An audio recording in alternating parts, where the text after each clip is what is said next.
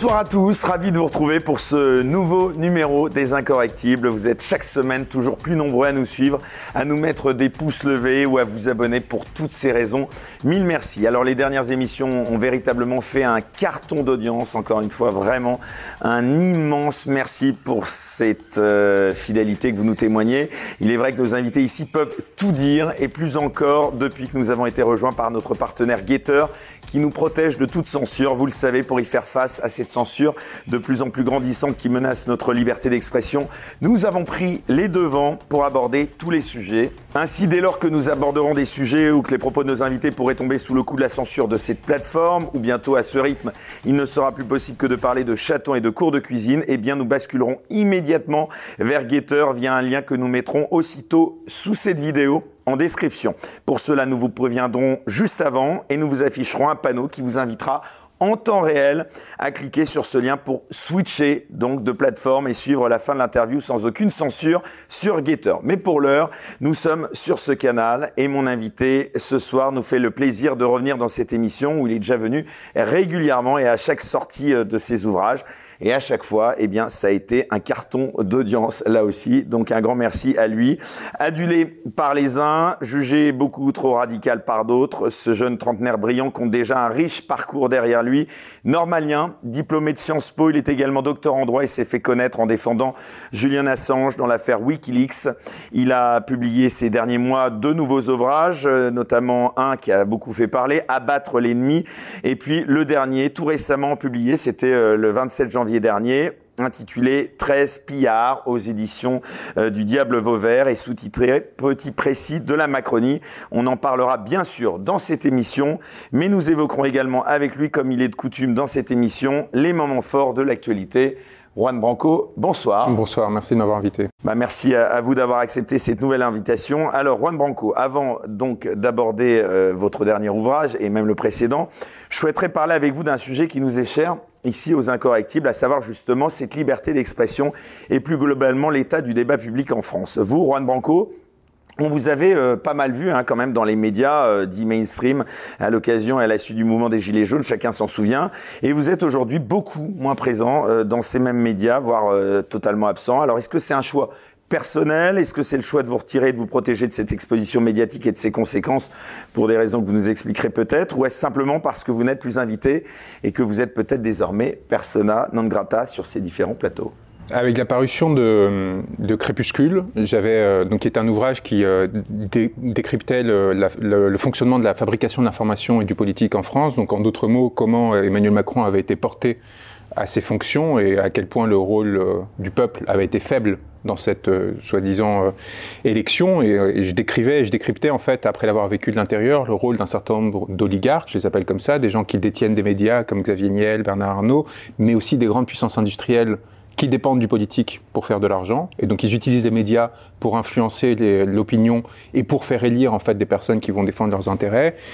Et c'est des personnes que j'avais fréquentées de très près, qui euh, m'avaient invité à des réceptions au Ritz, dans leurs grandes boutiques, les inaugurations de boutiques Louis Vuitton, etc. Donc je connaissais les enfants, je connaissais l'intimité. Et donc il m'apparaissait nécessaire de montrer le rôle qu'ils jouaient dans cette société, vu que personne n'en parle, vu qu'aucun média puisque ces médias leur appartiennent. Rappelons qu'à le 5 avec Bolloré, euh, Lagardère et, euh, et, euh, et, et, Patrick Drahi, E6, du coup, si on les prend tous, ils détiennent 90% de la presse écrite en termes de diffusion et plus de 50% de la presse audiovisuelle et ainsi de suite. Et par ailleurs, ce sont des personnes qui sont très proches des fondateurs des grandes plateformes comme Facebook, comme Google et compagnie, parce qu'ils ont tissé des liens avec eux, parce que des personnes comme Xavier Niel avaient commencé dans, dans les nouvelles technologies, ainsi de suite. Et donc, ils ont un pouvoir d'influence énorme. Et évidemment, en démocratie, lorsque on vous dit que telle personne est A et alors et en fait enfin est blanche et alors et vous savez pas qu'elle est noire, évidemment ça va influencer la façon dont vous allez voter. Vous voyez, c'est-à-dire que si vous dites que telle couleur est, est de cette façon et, alors qu'elle est de telle autre, évidemment vous n'allez pas avoir de façon de vérifier directement parce que vous n'avez pas accès à la personne en question. Je prends la couleur comme un exemple, mais euh, pas la couleur de peau évidemment. Je, je prends ça pour pour imaginer. Ce que je veux dire par là, c'est qu'Emmanuel Macron, personne, aucun Français l'a rencontré dans l'intimité. Personne ne sait ce qu'il pense vraiment, comment il fonctionne, et ainsi de suite. Et donc, on est obligé de, de faire confiance à des personnes qui eux-mêmes ont accès à lui, qui vont nous raconter comment il s'est fabriqué, ainsi de suite. Et donc, si vous, si vous êtes très puissant, avez beaucoup d'argent, contrôlez ceux qui sont en charge de construire des récits donc les médias, les journalistes, ainsi de suite, vous contrôlez en fait indirectement le processus électif et la démocratie en France. Et donc vous contrôlez qui arrive aux fonctions de pouvoir au sein de l'État, et donc qui va distribuer ces ressources de l'État, que l'on paye tous via les impôts, les taxes, et ainsi de suite. Et on, on, va voir, je pense, dans les prochains mois et après les élections, à quel point cette charge va s'accroître, parce qu'il va falloir rembourser au marché financier tout ce que l'on a emprunté pour passer la crise sanitaire. Et donc tout cela, en fait, qui est pompé euh, au, sein de la population française et après utilisé par ces individus pour en fait en extraire des ressources pour eux-mêmes. Et donc contrôler euh, l'État, c'est très important. Et pour contrôler l'État, il faut contrôler en amont les médias parce que c'est eux qui font les élections, qui font que vous allez avoir une sympathie plutôt pour telle personne ou pour telle autre. Et donc je savais très bien qu'en décrivant ce système, en le décrivant de l'intérieur comme ça n'a jamais été fait, j'allais me prendre évidemment une tôle majeure et c'est ce qui est arrivé et je savais très bien que j'allais être éliminé Je savais très bien que par nature une parole comme celle-ci ne peut pas être entendue parce que les personnes qui contrôlent votre accès à l'espace public, ces journalistes-là ne supportent pas qu'on qu dise dans leurs propres médias, mais écoutez, vous êtes vendus écoutez, vous travaillez pour quelqu'un qui, euh, disons Xavier Niel, est très proche d'Emmanuel Macron, lui a présenté Mimi Marchand et a fait sa, campagne People, euh, s'est vu proposer d'être le candidat de La République En Marche à la mairie de Paris euh, euh en mars 2020, ce que personne n'a raconté, en échange et en récompense de ses services, que Bernard Arnault a eu l'appui de l'État pour acquérir le joaillier Tiffany grâce à l'appui qu'il a donné à Emmanuel Macron, ainsi de suite. Tout ça, vous pouvez pas le raconter. Pourquoi? Parce que vous êtes leurs employés. Vous êtes les employés de ces personnes. Vous n'êtes pas. Quand on pense à un journaliste, quand on est naïf comme moi, euh, quand on a 18, 20 ans, on a envie d'être journaliste, reporter de guerre, je sais pas, ça peut être une, ambition très noble. On se dit, bah, c'est quelqu'un qui va pouvoir écrire ce qu'il pense et qui va pouvoir en fait aller dans un endroit, voir et décrire ce qu'il voit et le rapport. C'est pas du tout ça un journaliste aujourd'hui en France. Euh, il n'y a plus de médias indépendants aujourd'hui. Quand vous êtes journaliste en France, en fait, vous êtes l'employé de quelqu'un qui a des centaines de millions, voire des milliards d'euros, voire des centaines de milliards d'euros en ce qui concerne Bernard Arnault, de fortune personnelle, qui a acheté un média dans lequel vous êtes employé, donc qui va vous verser un salaire pour raconter la réalité d'une certaine façon. Et ça va pas d'une certaine façon ça. qui va servir ses intérêts. Eh bien non. Eh bien non, parce qu'il y a eu des, lois très strictes euh, de régulation de la presse. Alors évidemment, c'est toujours la même chose. Vous créez une presse libre, ça a été le cas à la fin de la Seconde Guerre mondiale, et après, très rapidement, les puissances de l'argent vont essayer de se l'accaparer. Et donc, va y avoir une dynamique qui peu à peu va grignoter cette énergie. Et donc, il y a eu des grands groupes de presse, par exemple le groupe Persan, qui sont constitués pour essayer en fait de faire contrepoids et aux politiques, essayer de contrôler un peu les affaires publiques. Et après, ces groupes de presse ont été démantelés, ont été rachetés in fine, par exemple par des marchands d'armes comme Dassault, euh, qui a racheté le Figaro, qui appartenait à ce groupe Persan. Et là, évidemment, quand Dassault achète le euh, le Figaro c'est évidemment pour peser directement sur les formations politiques, en particulier de droite, pour fabriquer l'opinion, de façon à s'assurer en retour que ces, euh, ces, ces, ministres et ainsi de suite bah, passeront les bonnes commandes d'armement et ainsi de suite pour faire leur fortune. Donc il y a toujours eu cette dynamique. Et c'est pour ça en fait qu'il faut porter cette lutte. Et c'est pour ça que cet aspect un peu sacrificiel qui consiste à, à révéler l'envers du décor plutôt que d'y participer, parce que ce que je raconte, quelques personnes, peut-être peut-être pas beaucoup de personnes le savaient au niveau du Petit Paris, parce que peu de personnes avaient déjeuné avec Xavier Niel, avaient été invitées par Bernard Arnault et compagnie, parce que, en fait, moi, j'appartenais à une hypercaste, quelque part, vous voyez, mais, mais quand même, beaucoup de personnes sont au courant, dans ce Petit Paris, que la fabrique d'informations ne se fait pas du tout comme on le prétend. Mais leur intérêt n'est absolument pas de le dénoncer. Parce que dès le moment que vous le dénoncez, qu'est-ce qui se passe? Vous êtes évincé. Vous êtes évincé et donc vous perdez votre salaire, vous perdez vos revenus. Vous pensez, pour reprendre le terme que vous avez employé, euh, qu'on a cherché ou qu'on cherche à vous abattre, mais, en fait, mais c'est c'est à la fois se donner de l'importance et tellement évident que c'est difficile de ne pas dire les faits. Il euh, y, y, a quelques jours, euh, des personnes. Ont, euh, en fait, c'est compliqué de vous raconter à quel point c'est parce que c'est très pernicieux, c'est très chronique. Il y a beaucoup de micro-événements qui, qui, euh, qui, visent à vous à mettre une pression sur Donc, vous, quelques jours, tel que qu'en fait vous finissiez par craquer. On s'est retrouvé dans une situation où j'ai dû appeler la police, qui pourtant n'est pas forcément une entité qui dans dans le moment politique actuel a vocation à me protéger, au contraire, parce que justement il y a toute une influence gouvernementale qui essaie de l'instrumentaliser pour me mettre en difficulté, mais parce que on s'est retrouvé avec des personnes qui, euh, qui, avaient une apparence plutôt patibulaire et j'ai réussi à le filmer et ce qui me permet d'en parler parce que sinon j'aurais la peur d'apparaître comme paranoïaque ou comme, enfin vous voyez c'est très compliqué de, de porter ces, ces, éléments dans l'espace public, mais qui ont commencé à rôder autour de chez moi euh, de façon très intimidante et explicite, se mettre aux fenêtres pour montrer qu'ils regardaient, qu'ils étaient là, qu'ils étaient présents, etc. Et qui en fait étaient clairement dans une tentative d'intimidation au point où donc on a dû appeler les policiers qui ont réussi à en contrôler l'un d'entre eux, qui a monté une excuse en disant qu'en fait, il y avait son frère qui avait un procès pour braquage, qu'il avait pris un Airbnb en plein cœur de Paris, qui est resté là à faire des tours. Enfin, il a essayé de trouver une solution. Il a réussi à, à, s'en tirer, à disparaître avant qu'il avant qu'il finisse par, par se dire qu'il y avait vraiment un problème et identifier un certain. Et ça veut dire qu'ils viendraient d'où ces gens-là Ces gens-là sont, en fait, c'est toujours c'est toujours ça qui est compliqué, c'est-à-dire qu'ils ne signent jamais leurs gestes. Évidemment, l'idée c'est que ce soit pas traçable. Le problème quand vous démontez un système, que vous accusez un certain nombre d'acteurs très puissants, chacun en même temps, vous pouvez pas dire c'est plutôt celui-là plutôt que d'autres. Vous avez des intuitions, mais vous n'avez pas de preuves. Moi, j'ai une idée assez précise de qui aurait pu, à ce moment-là, chercher à m'intimider, à me faire peur. J'étais avec ma compagne à l'époque. On a dû partir. Enfin, je vais pas revenir dans cet appartement parce que j'ai compris, en fait, que c'est des signaux qui sont envoyés. Mais vous avez reçu des menaces concrètes déjà Bien sûr. Et, en fait, ce qui, est, ce qui est intéressant, c'est que ça se fait, encore une fois, de façon progressive. J'en avais déjà parlé dans, dans une conférence que j'ai donnée à l'Université de Poitiers, qui, que, que le président de l'université avait fait annuler une heure avant. On avait quand même réussi à tenir parce que, pareil, enfin, il y a des frictions tous les niveaux et à chaque fois, c'est trop insignifiant pour faire un article de journal, voyez, mais en fait, cumuler, ça vous permet de comprendre dans quelle situation vous vous retrouvez très rapidement. Ma chance, je vais revenir hein, sur ce sujet, mais ma chance, c'est en fait d'avoir accompagné Julian Assange pendant des années dans ce processus de délégitimation. De... Euh, Julian Assange, comme moi, du coup, maintenant, avait été accusé de viol, d'antisémitisme, euh, d'être un agent euh, du FSB, d'être un agent double après, puis après d'avoir eu euh, des propos. Ah, vous pensez qu'on vous applique les mêmes méthodes? Mais c'est pas, c'est pas, je pense. C'est dès le moment que vous êtes dans un, dans, une, dans un rapport de dissidence par rapport à un système existant, un système de pouvoir, la nature du pouvoir ne change pas. En fait, ce qui change, c'est son niveau de coercition selon le régime dans lequel vous êtes. Donc s'ils arrivent à fabriquer du consentement, ils vont être moins violents parce qu'ils tiennent les populations sans avoir nécessité, vous voyez, de les frapper, borgner, voire de les assassiner comme, comme ça se passe en Russie. Si ils ont plus de mal à fabriquer consentement, peut-être parce que les conditions sociales sont moins favorables et ainsi de suite, bah, ils vont accroître leur violence. Mais la nature du pouvoir, c'est d'être un pouvoir, et donc du coup de vouloir préserver ses intérêts à tout prix et avant tout. Et donc avec Juliane, on a connu ça avec Wikileaks pendant, pendant un certain nombre d'années. On a, on a appris il y a peu que la CIA avait monté une opération majeure qui était discutée avec Donald Trump et, Mike Pompeo à la Maison Blanche pendant des années pour savoir s'il fallait l'empoisonner, etc., ou le kidnapper. Donc ces discussions qui ont eu lieu parce que la CIA était furieuse qu'on ait révélé les, les mécanismes d'espionnage euh, qu'il mettait en place euh, euh, sur les systèmes informatiques. Et donc il y a eu ces discussions qui ont lieu et donc il y a eu des équipes de la CIA qui, en Europe, en fait, ont traqué toutes les personnes qui accompagnaient Juliane pendant des mois, qui nous ont espionnés, qui nous ont suivis, qui ont tenté de faire ce qu'on appelle des opérations d'entrave dans les services de renseignement, c'est-à-dire intervenir et interférer dans la vie des gens pour, pour les dégrader. Et euh, évidemment, les services français nous ont, enfin évidemment, je dis évidemment, mais c'est pas du tout évident, ils auraient dû nous défendre.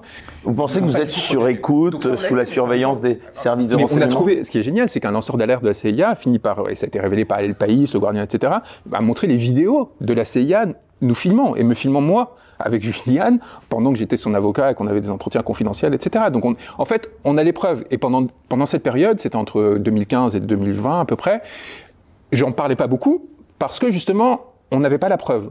On sentait, on savait, on, nous envoyait des signes pour nous montrer qu'on était sous pression, mais on n'avait pas ce, qui est très rare, c'est-à-dire tout d'un coup quelqu'un qui sort de l'appareil de pouvoir qui vous faisait du mal et vous apporte la preuve en, vous donnant les bandes des caméras dans lesquelles vous étiez. Et nous, on a eu cette chance à un moment de pouvoir prouver ça et du coup de pouvoir l'amener dans l'espace public et de pouvoir en discuter, de pouvoir dire écoutez, ce qui se passe n'est pas normal et il faut que les gens sachent aujourd'hui que quand vous révélez la vérité, parce que c'est ce qu'a fait Julian Assange, il a permis à des millions de personnes dans le monde entier de savoir comment fonctionnent les appareils de pouvoir. Vous pensez qu'il obtiendra un jour l'asile politique en France sur ce dossier euh, Éric Dupont-Moretti, il vous déçoit? Donc moi j'ai passé le dossier à Éric Dupont-Moretti parce qu'on était dans une situation où j'ai défendu très fortement les Gilets jaunes. J'ai défendu euh, les Gilets jaunes cœurs et âmes, je me suis mis en danger de façon extrêmement importante pour... Euh, et vous payez peut-être ce soutien euh, euh, Celui-là, celui de Wikileaks, évidemment, les deux facteurs principaux qui, euh, qui, ont fait qu'on a voulu me, me détruire. Et, et, évidemment, ça ne me mettait pas dans une position de demander service à Emmanuel Macron. Enfin, vous voyez, j'allais pas, pas aller à l'Élysée et dire, bon, oublions, tout ce qui s'est passé entre nous, euh, tout ce que j'ai révélé sur votre corruption, ainsi de suite, mais filer un coup de main à mon client. Et donc, du coup, on s'est dit, il faut qu'on trouve quelqu'un qui euh, ait ses accès euh, à l'Élysée. Et, à l'époque, Dupont-Moretti n'était pas ministre de la Justice. Et donc, on s'est dit que ça pourrait être opportun de, tenter ce, cette, cette stratégie-là. J'étais pas forcément en, accord ni avec le choix de la personne, ni, ni comme vous l'imaginez, ni avec le choix de la stratégie. Mais je comprenais que face à quelqu'un qui est enfermé depuis des années, en danger de mort et ainsi de suite, il fallait qu'on mette toutes les chances de notre côté pour, pour le sauver. Ce qu'a fait évidemment Dupont-Moretti, c'est qu'il a utilisé ça pour accroître sa notoriété. Il s'est fait nommer ministre de la Justice et il complètement abandonné euh, dans la foulée. Et donc, Juliane, c'est donc Assange, encore une fois, fondateur de Wikileaks, révèle les documents qui montrent des crimes de guerre commis par les États-Unis en, Afghanistan, en Irak, révèle des espionnages de nos présidents de la République, de nos principales entreprises françaises euh, pour piller euh, euh, celles-ci, pour nous faire rater les appels d'offres, donc responsable de la destruction de milliers d'emplois français et ainsi de suite. Donc devrait avoir la Légion d'honneur, devrait avoir été accueilli en France et ainsi de suite, et tous ceux qui l'ont aidé. Et ce qui s'est passé, c'est qu'au contraire, on m'a mis sur la liste du contre-espionnage à la DGSI, euh, sur la, contre-ingérence, en considérant que j'étais potentiellement un ennemi de l'État, parce qu'on avait révélé que les États-Unis espionnaient les Français. C'est quand même génial. Enfin, il y a un truc quand même qui, euh, est, quand même sidérant. Et Julian, on l'a laissé sur le côté. Moi, Julian, et on l'a mis, il a fini par être placé, après avoir été enfermé pendant, pendant sept ans, euh, cette année dans, dans, une ambassade, on l'a fini par le placer dans une prison antiterroriste, pour avoir révélé des documents pour avoir, sans, jugement, dans l'attente de son extradition aux États-Unis. Et moi, je pense que leur intention, c'est de le tuer. Il faut qu'on arrête avec les discours sur euh, les droits de l'homme et compagnie, ou même sur la, la, croyance dans l'état de droit. Le pouvoir, c'est un rapport de force.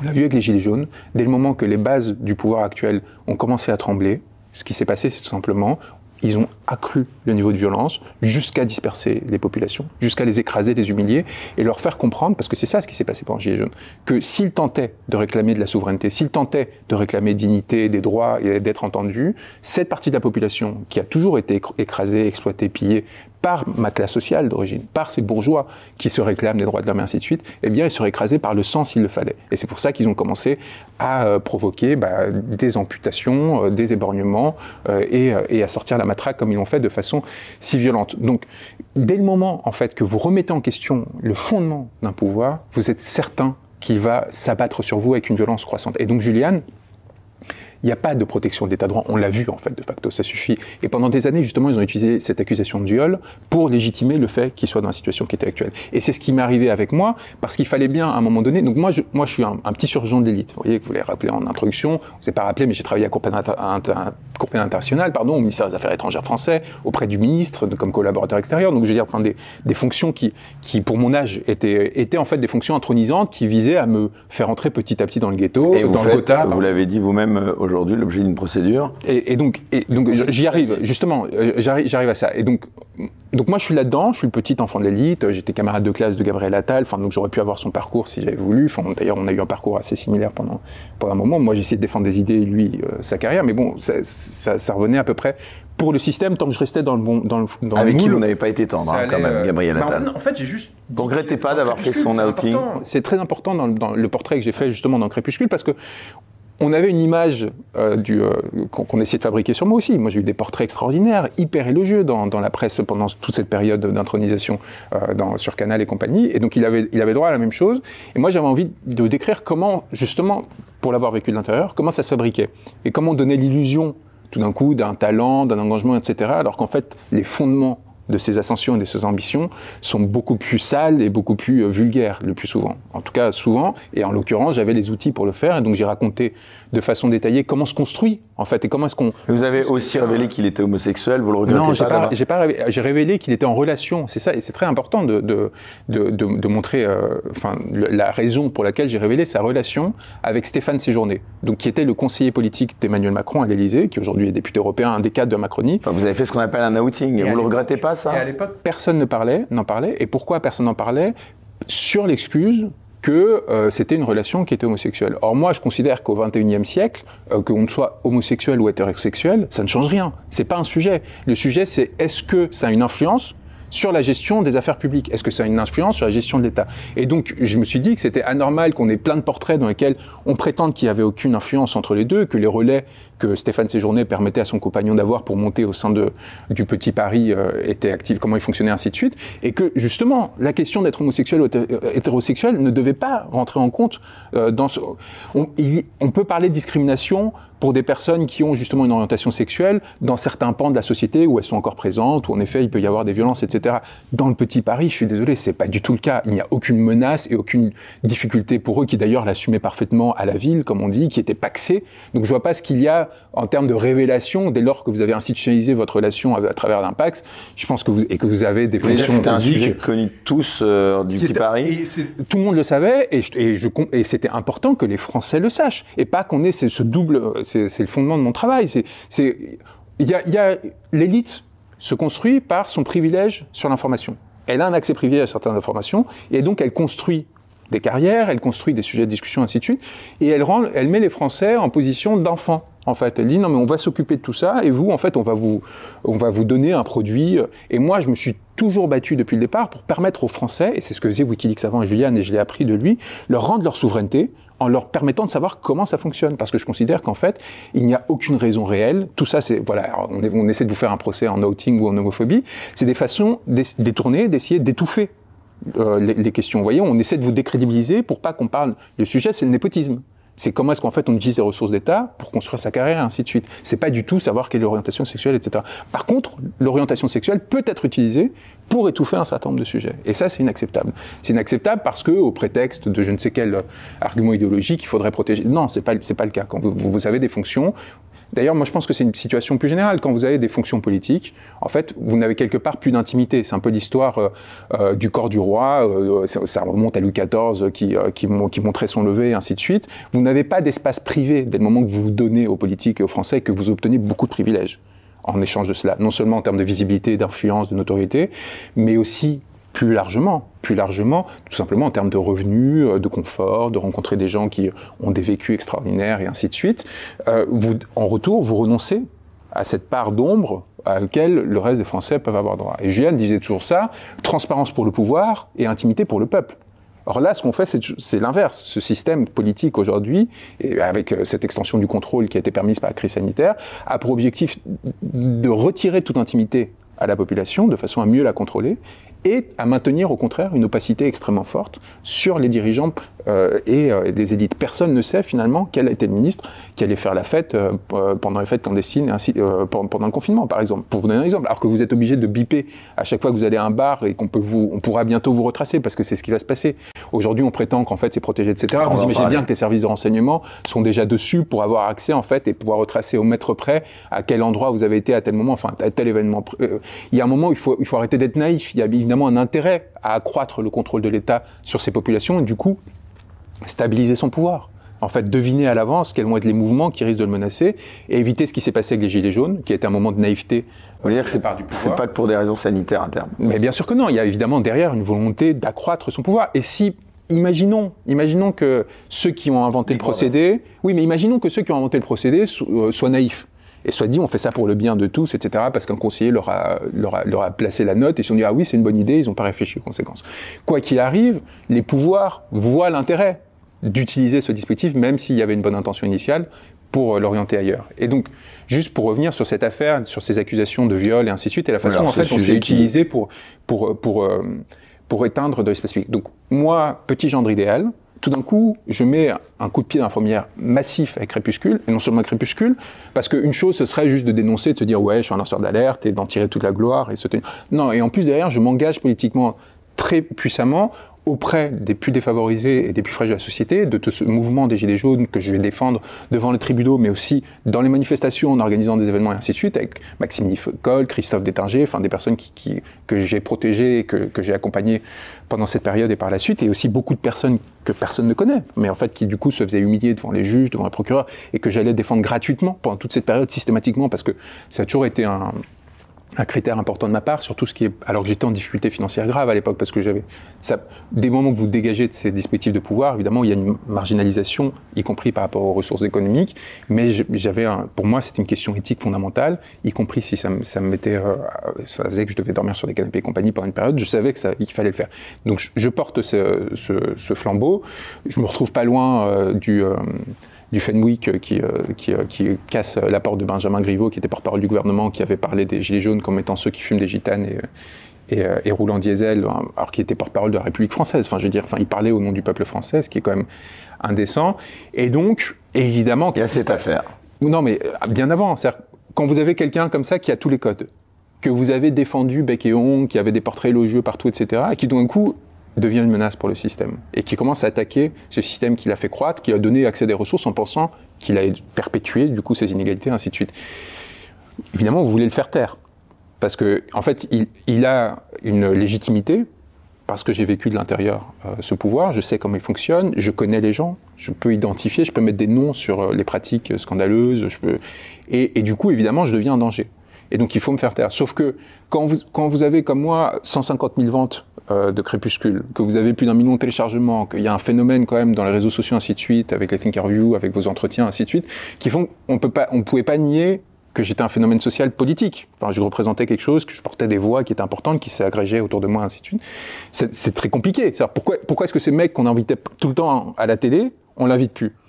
Donc vous commencez à chercher. Donc vous dites ah oui mais en fait il est homophobe. Bon en fait j'étais pas homophobe mais bon du coup ça permet de créer un peu de confusion. Ah oui mais peut-être qu'il est antisémite. J'ai vu quand même des journalistes comme celle du Monde, Ariane, Ariane Chemin, commencer à tweeter pour essayer de dire ah oui mais une fois il a parlé d'Étienne Chouard et tout. enfin des trucs par ricochet tellement dingues et, qui mais mais vous voyez il cherchait. Et ce qui, est, ce qui est bien avec les réseaux sociaux c'est que maintenant on voit la chose naître. Donc avant de se prendre l'article qui euh, où, ça sera trop tard pour répondre, etc. Donc à chaque fois j'anticipais.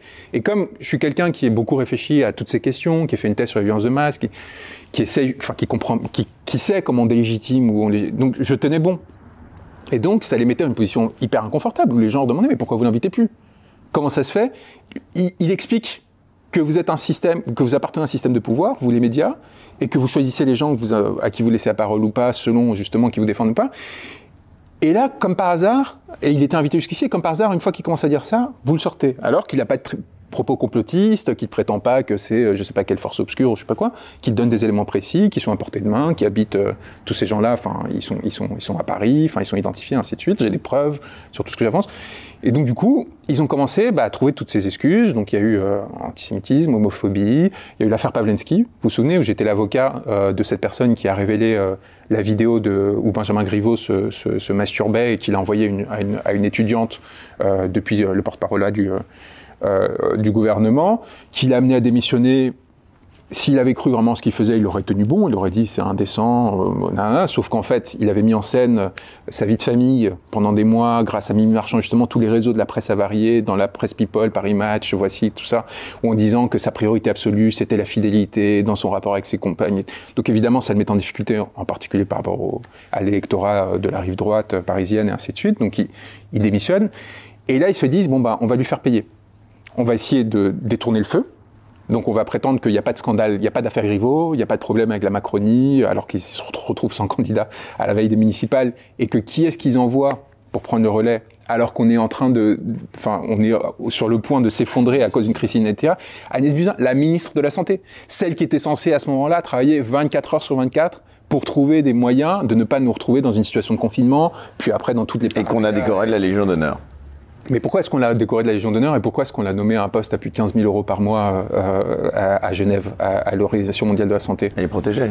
Mais, mais pourquoi est-ce qu'on est-ce qu'on s'est dit euh, qu'il fallait la protéger? Parce qu'elle a fait des déclarations à la presse en disant on savait, on savait ce qui venait, on savait ce qui, ce qui se préparait et on a rien et on a volontairement rien fait. Et pourquoi est-ce qu'elle avait dit ça? C'est pas parce que Agnès Buzyn, tout d'un coup, qui depuis 40 ans euh, fréquente les petits milieux, etc., c'est décidé d'avoir un amour pour le peuple et compagnie. Pourquoi est-ce qu'elle déclare ça en pleurant au journal Le Monde, à votre avis? Mais tout simplement parce qu'elle avait été abandonnée. Parce qu'évidemment, il l'envoie pour remplacer Griveaux euh, au pied levé euh, au, lendemain, au, au, lendemain du scandale, donc le 15 février, je pense, 2020. Euh, un mois plus tard, il y a le confinement. Deux jours avant, il y a le, le premier tour des élections où, en fait, elle s'effondre complètement. Et il lui proposerait entre-temps. Et donc, elle, risque de se retrouver à poil. Et du coup, qu'est-ce qui se passe quand vous êtes fragile dans un appareil de pouvoir et que vous avez appartenu à ce pouvoir? Bah, Les autres pouvoirs sentent le sang et s'approchent de vous. Et qui a commencé à sentir le sang? La justice. Et il fallait un, bouc émissaire à, cette crise complètement catastrophique et la gestion catastrophique euh, de la pandémie par le gouvernement. Et donc, très intuitivement, ils dirigent vers l'élément le plus faible de la Macronie, celle qui est en lâché en fait en pleine nature et qui a des informations qui peut s'expliquer sur un, un tas de décisions qui ont été prises ou qui auraient dû être prises. Et donc, il, il, il décide euh, de commencer à enquêter sur elle. Et donc, elle, elle commence à avoir peur. Elle se dit, mais attends, il n'y a plus personne me protège. Mais moi, j'ai quelque chose. Elle est même mise en examen. Hein. Oui, elle a été mise en examen, justement. Mais, mise en danger. Mais sauf qu'à ce moment-là, donc, elle voit que sa, sa vie risque de s'effondrer du jour au lendemain. Mais là, elle se dit, mais moi, j'ai quelque chose. Moi, je sais. Moi, je sais ce qui s'est passé pendant cette crise. Moi, je sais ce qui s'est passé au sein du gouvernement avant cette crise. Moi, j'ai des informations qu'ils ne veulent pas que les Français sachent. Et donc, ce qu'elle fait, c'est qu'elle va voir le monde et elle dit euh, Ah, nous, on savait. Donc, elle dit pas grand-chose, mais elle dit assez pour que, à l'Élysée, à Matignon, on se dise Oula, enfin, La Légion d'honneur, ils étaient peut-être pas obligés quand même. C'est si, il faut pas qu'elle parle. Mais donc, qu'est-ce que vous faites pour que quelqu'un ne parle pas? Bah, vous l'envoyez à l'OMS avec un salaire de 15 à 20 000 euros par mois. Vous débarquez dans la minute une ambassadrice qui avait 40 ans de carrière, euh, qui était, euh, enfin, voyez, qui, avait une expérience, une expertise, qui pouvait défendre nos idées. Un moment quand même important. L'OMS à ce moment-là, c'est c'est comme une institution sur laquelle il vaut mieux avoir un peu d'influence pour tirer des informations. On la débarque, on l'envoie en Asie, euh, dans je sais pas, je sais plus quel pays, comme ça. Et on donne immunité diplomatique à Agnès Buzyn, pas pour les actes précédents, mais à partir de là, pour tout ce qu'elle fera. Et là, tout d'un coup, qu'est-ce qui se passe? Elle a beau être mise en examen, est-ce qu'elle a quelque chose à dire au juge? Plus rien. Elle a obtenu ce qu'elle voulait. Elle a obtenu ce dont elle a besoin, une protection qui, en fait, elle a monnayé son silence. Elle a monnayé son silence, donc elle rend aveugle euh, cette partie, cette autre partie du pouvoir qui est la justice, et qui du coup. Et ce que vous voulez dire, donc si je vous comprends, c'est que vous, euh, à défaut de pouvoir monnayer votre silence, on veut vous faire taire, et donc la procédure dont vous faites l'objet. Pas celle-ci nécessairement, mais de façon plus générale, l'accumulation d'éléments. J'arrivais à cette procédure, je suis désolé, c'est un peu long, mais ça permet de comprendre des choses aussi sur comment fonctionne le pouvoir. Donc du coup, ils avant, avant cette histoire, un an avant, ils essaient de se venger sur l'affaire Pavlensky. Et donc ils disent, c'est lui qui a envoyé euh, le sexe de Benjamin Griveaux, ou c'est lui qui a dû monter toute cette histoire, c'est pas cet artiste russe euh, qui pourtant, enfin évidemment, avait... avait euh, et donc ils essayent évidemment à travers ça de faire quoi? D'essayer de m'envoyer en prison euh, à sa place et de me faire déchoir de mon titre d'avocat. Parce qu'en fait, ça aurait été une forme d'usurpation de ma part. C'est-à-dire que j'aurais prétendu être l'avocat, alors que c'était moi qui montais l'opération pour. Le problème, c'est que, un, je l'ai pas fait, et deux, euh, moi, ça m'intéresse pas de faire tomber un pion du système.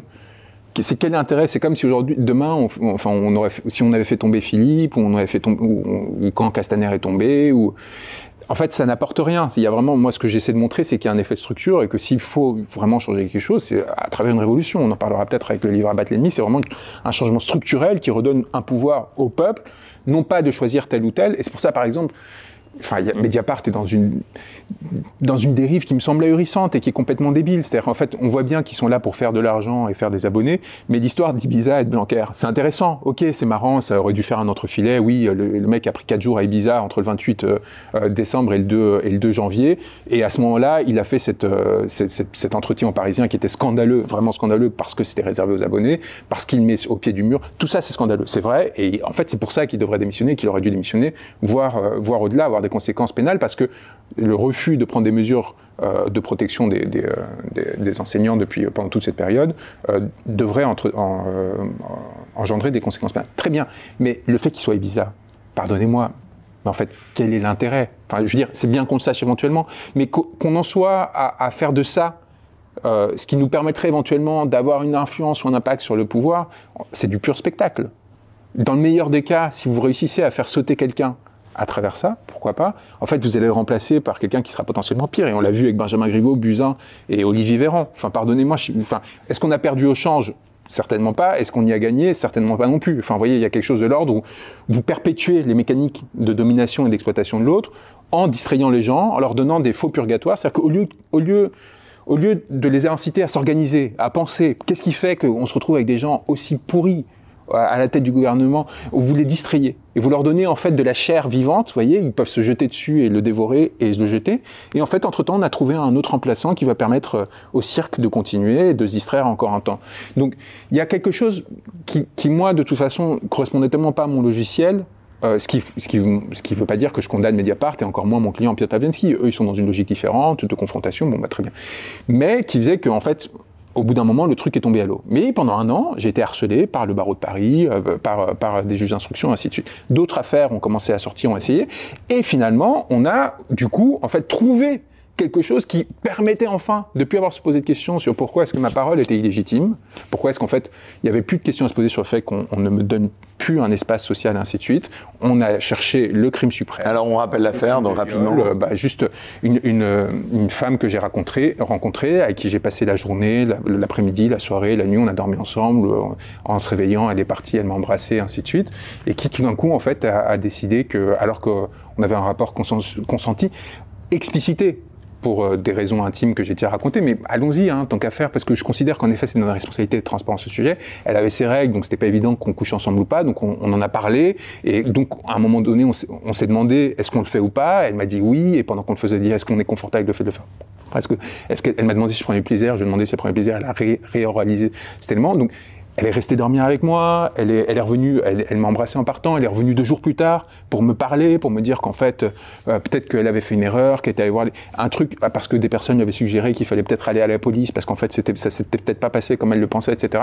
Ils retrouvent avec une affaire complètement délirante qui a pris évidemment, là pour le coup, dans les médias, une ampleur massive. Tout le monde en a parlé, parce que tout ce qu'on fait politiquement n'existe pas. On est complètement euh, annihilé, mais par contre, dès qu'il nous arrive quelque chose de négatif, là, tout de suite, tout d'un coup, on devient un sujet d'intérêt général. C'est fascinant cette logique. Enfin, vous voyez, tout d'un coup, euh, quand on sort des livres, qu'on fait des propositions, qu'on participe à des manifestations, que, j'obtiens des victoires, quand je bats Emmanuel Macron euh, et Brigitte Macron devant les tribunaux, quand même, sur une, procédure qu'ils avaient intentée pardon, contre un gilet jaune euh, qui s'était baigné devant le fort de Brégançon.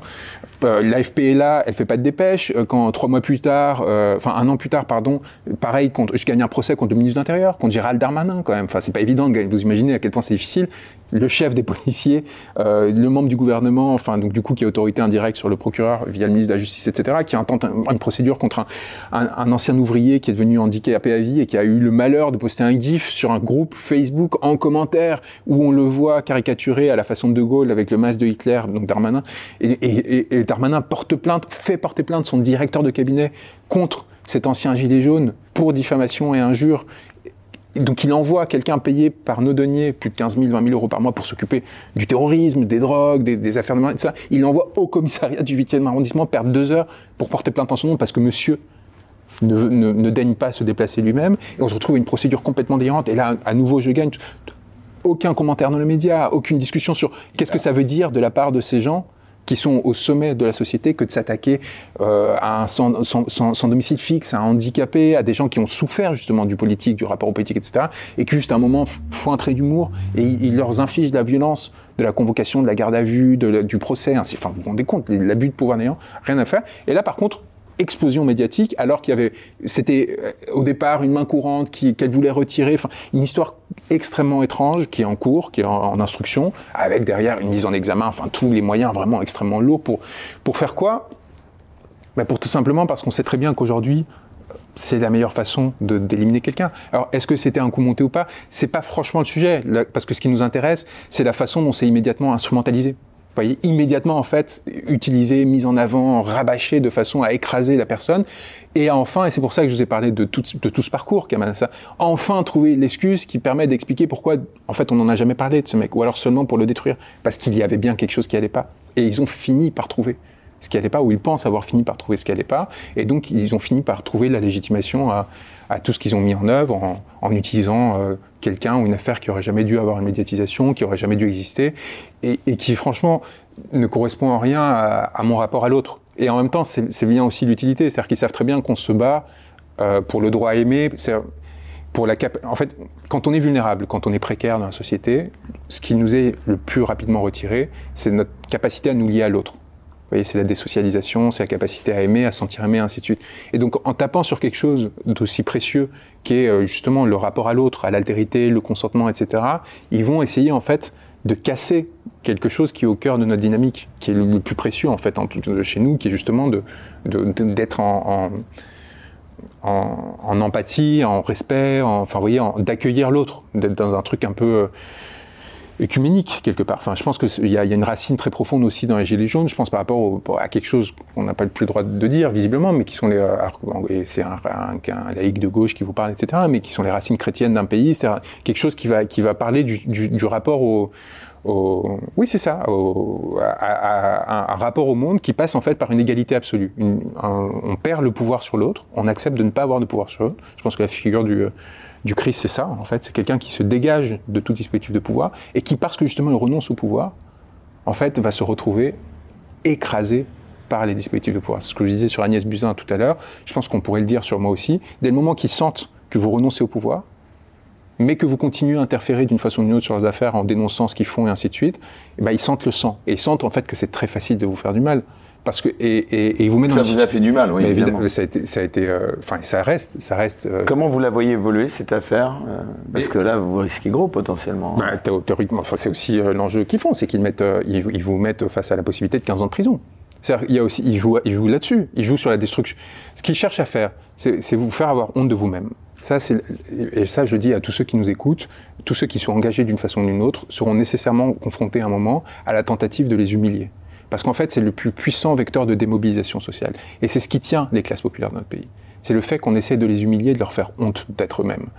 et c'est pour ça en fait que toute cette fabrique du consentement et ces médias, c'est très important au-delà de euh, l'affaire de quel candidat ils promeuvent à tel moment ou tel autre. Ils, construisent un monde imaginaire dans lequel il y aura une forme d'élégance, de, de, beauté là-haut, à laquelle n'auraient pas accès les classes populaires, de façon à ce qu'elles acceptent d'être dominées par, par cette, cette pyramide sociale.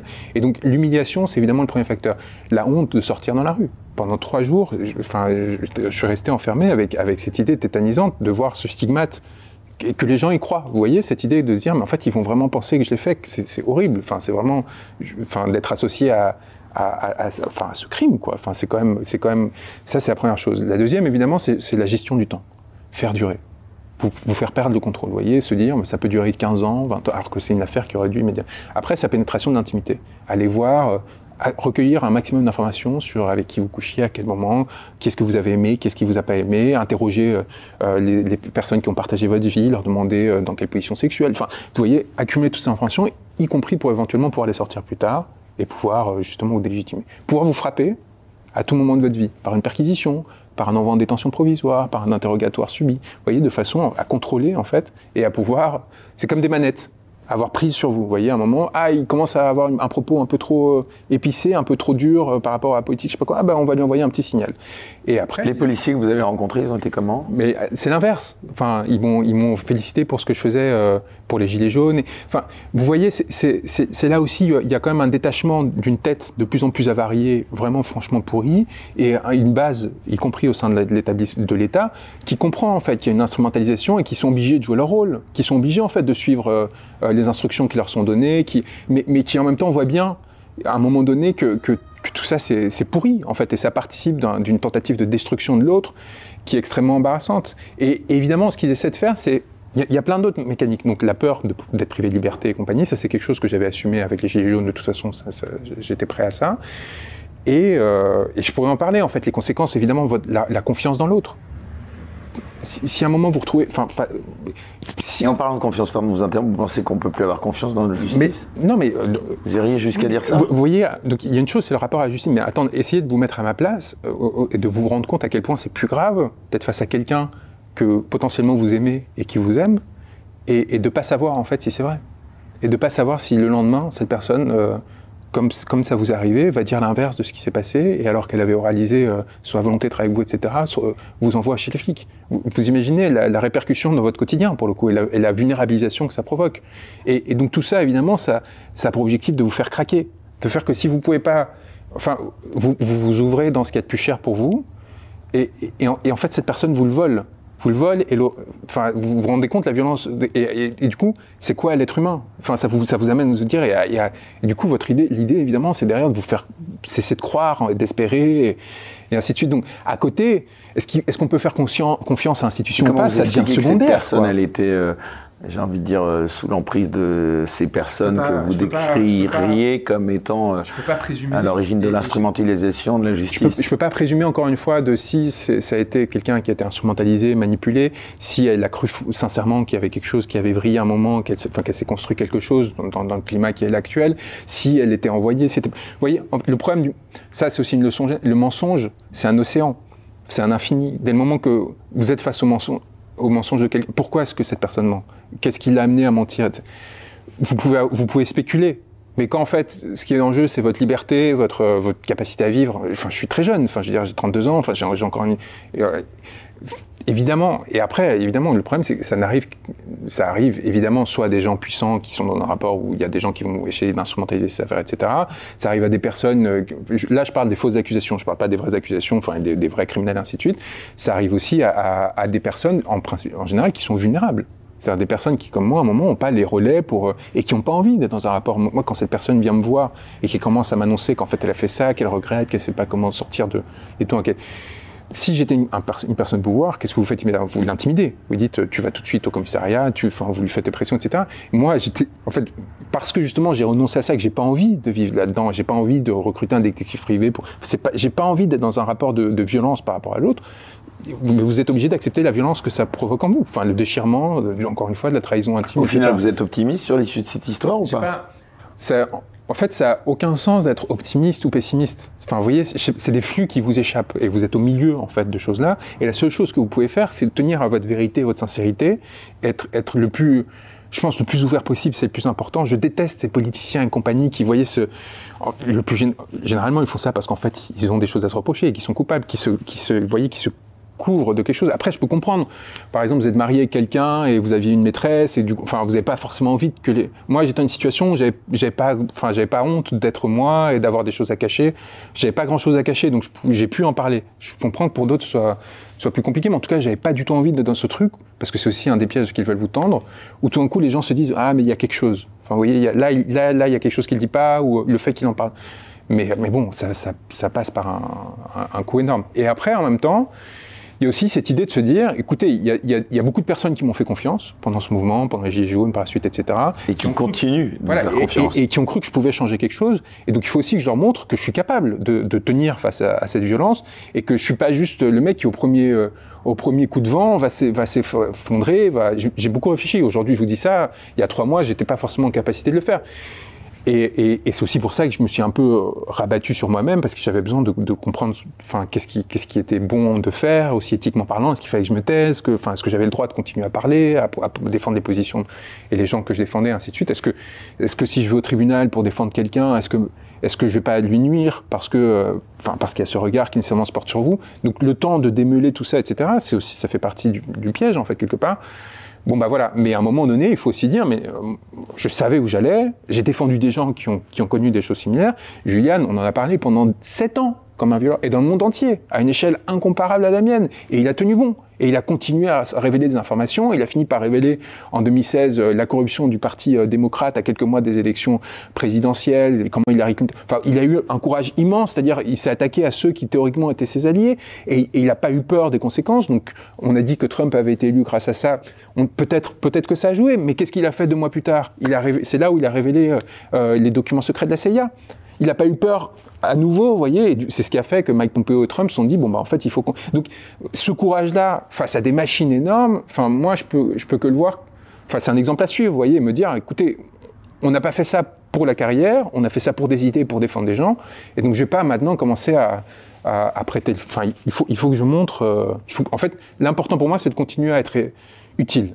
Si je vois qu'à un moment, justement, avec tous ces débats après, là on peut en parler parce que c'est une émission longue, etc., mais que justement on utilise ça pour ne parler que de ça, et du coup permettre aux intérêts que je défendais, aux personnes que je défendais d'être encore un peu plus écrasées, là il faut plus le faire, parce qu'en fait vous êtes en train d'utiliser votre position sociale pour vous défendre et pas pour autre chose. Je vous réponds pour pas donner l'impression de masquer les choses, mais à aucun moment j'aurais fait ces, horreurs là, ces émissions où, où vous avez, bah, je sais pas sans préjuger de sa culpabilité sous innocence, PPDA qui va sur quotidien pour faire un plaidoyer pro domo de 20 minutes et utiliser cet espace qui est très précieux, qui est censé servir justement à défendre des gens qui sont pas vous et ainsi de suite, se l'accaparer parce que lui-même a une position privilégiée, etc. Ce serait la, chose la plus détestable, je pense, qu'il pourrait, euh, qui pourrait arriver. Alors, Juan Branco, vous avez donc publié ces derniers mois, je le disais en introduction, donc euh, deux nouveaux ouvrages. Euh, l'un, tout d'abord, Abattre l'ennemi, dont on parlait, et l'autre, tout récemment euh, publié, hein, c'était il y a quelques jours seulement, le 27, intitulé 13 pillards aux éditions du Diable Vauvert et sous-titré petit précis de la Macronie. Alors ces deux livres, on le rappelle, sont assez euh, différents sur la forme, puisque le premier est en quelque sorte un programme politique révolutionnaire, alors que le second est plutôt une succession de portraits de personnalités euh, politiques, médiatiques, administratives ou économiques de notre époque. Vous en parliez comme euh, Édouard Philippe, Xavier Niel ou encore Martin Hirsch, portraits à travers lesquels vous tentez de déconstruire ce que vous appelez leur légende, c'est-à-dire l'histoire qui leur est donc qui est habituellement racontée donc sur eux. Mais en réalité, je trouve que ces deux ouvrages ils sont euh, très complémentaires, hein, donc dans la mesure où euh, c'est la traduction concrète, plutôt incarnée euh, à travers des personnes réelles de ce que vous dénoncez dans Crépuscule ou dans Abattre l'ennemi. Alors dans vos ouvrages, vous faites état d'une élite totalement incompétente qui incarnerait donc ces personnalités que vous dépeignez dans votre livre. À la lecture de vos différents ouvrages, on a finalement l'impression que ce qui arrive aujourd'hui, les différentes crises donc auxquelles on est confronté, auxquelles on doit faire face, sont avant tout liées à la médiocrité de ceux qui nous dirigent à tous les niveaux. Vous écartez de manière peut-être assez naïve la notion d'intentionnalité. Est-ce que vous ne pensez pas qu'il y a aussi derrière tout cela ce que certains dénoncent comme des idéologies, euh, voire pour d'autres des projets politiques, allant pour certains jusqu'au complotisme? En somme, est-ce que l'incompétence peut tout expliquer? Non, alors justement, il n'y a pas d'idéologie. Pour avoir une idéologie, il faut une pensée. Donc ces gens n'ont pas de pensée. Les gens qui ont vraiment du pouvoir euh, dans, dans, dans, ce système n'ont pas de pensée. C'est des gens qui sont relativement médiocres hein, et qui sont très pulsionnels. C'est des gens qui sont euh, obsédés par l'idée du gain, de l'intérêt, du pouvoir, de la domination et ainsi de suite. C'est pour ça d'ailleurs qu'il y a autant d'affaires de mœurs autour d'eux et c'est pour ça justement qu'on a essayé de me contaminer parce que justement en révélant toutes ces affaires de mœurs, je montrais une face sombre et ils se sont dit bah si on lui colle un truc similaire, il va finir par plus avoir sa parole ne va, ne va plus avoir de valeur. Donc ça c'est mais du coup ces gens-là ont conscience de l'importance de l'idéologie pour créer du consentement et pour légitimer leur pillage. Et donc, en fait, ils payent des gens, ils financent des structures de, pensée et ainsi de suite, qui vont à leur place essayer de rationaliser tout ça et vous donner l'impression que c'est au nom de je sais pas quelle idéologie, euh, du conservatisme, de libéralisme, etc. Ils vont créer des concepts qui vont être en fait euh, une couche intermédiaire entre le réel et leur, et, leur pillage et qui va permettre en fait, et, pardon, et les populations vont, vont, aveugler les populations.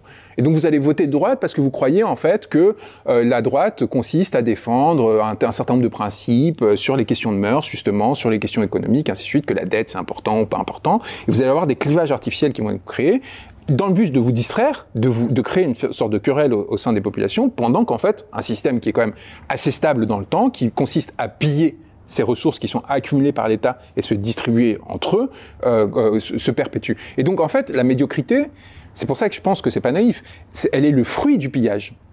C'est-à-dire qu'en fait, à force de piller et de et de d'amasser des ressources de façon, le pillage, c'est quoi? C'est-à-dire prendre des ressources qui ne vous reviennent pas euh, de, de, droit ou pour lesquels vous n'avez pas une légitimité à les, à les obtenir. Et donc en fait, ce pillage-là, évidemment, il fait que des gens qui n'ont pas forcément une intelligence particulière vont celles qui ont sur le pouvoir et qui du coup vont utiliser le pouvoir de façon de plus en plus radicale pour le garder parce qu'ils auront à chaque fois moins de légitimité pour se maintenir dans cette position-là. Donc c'est dans ce sens-là en fait que médiocrité et pillage se nourrissent et pouvoir. Et derrière les idéologies, derrière c'est l'habillage. L'habillage, expliquez-moi, mais même le terme capitalisme, qu'est-ce que ça veut dire Du capital, même les régimes les plus communistes, en fait, ils dépendaient d'une accumulation de capital pour avoir euh, l'URSS. En fait, il n'y avait rien de plus capitaliste en termes de, juste au sens étymologique du terme. Tous les ismes, en fait, vont vous distraire et vous donner l'impression de ces ruptures qui font qu'entre temps, bah, vous avoir la superstructure, si on veut reprendre des termes marxistes pour le coup, qui, qui va se maintenir. Et donc moi, j'essaye de d'évider tout ça en, en reprenant euh, le trajet des corps. Et donc ça, c'est l'aspect euh, euh, très spillard je prends 13 personnes qui sont pas euh, euh, nécessairement très connues. Il y en a euh, comme le PDG de l'AFP ou comme Martin Hirsch qui n'ont jamais eu vraiment de portrait fouillé sur qui ils sont, etc. Et je montre en fait à quel point l'avidité, la cupidité engendre cette médiocrité et du coup engendre des échecs du système qui engendrent des crises, qui engendrent des luttes pour le pouvoir, qui font qu'on souffre énormément, y compris pendant la crise sanitaire. Vous voyez tout le lien avec la crise hospitalière. Je trouve que la gauche en parle pas bien. Elle dit oui, il faut plus de moyens. Et donc du coup, évidemment, qu'est-ce que ça fait? Bah, La droite, enfin ou les gens qui sont naturellement droite se disent écoutez, ça va, on paye assez d'impôts aujourd'hui et là la dette est d'exploser, on va pas en plus en rajouter. Alors que ce qu'ils devraient raconter, c'est comment en fait, il faut il faut raconter, mais pour ça, il faut raconter de l'intérieur. Comment justement un mec comme Martin Hirsch, une personne, pardon, comme Martin Hirsch, c'est vrai que j'ai du mal à, à.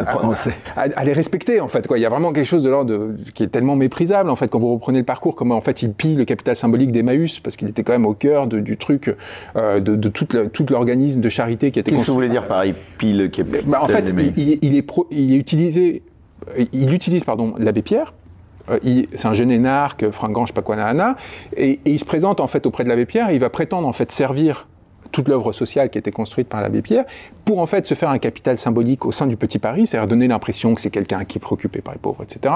Alors qu'il se, verse. Vous voulez dire, il pille euh, le capital en termes d'image, c'est ça voilà. Et en fait, à partir de ça, il va se construire quelque chose qui va l'amener au pouvoir, proche du pouvoir, va l'amener euh, auprès de Sarkozy comme ministre, enfin, ils appelaient ça au commissaire, va créer le RSA, qui est une catastrophe sociale. C'est-à-dire que le RSA est créé au moment où, en remplacement du RMI, au moment où il y a une crise euh, capitalistique pour le coup énorme en 2008, 2009, 2010 avec la deuxième crise de 2011.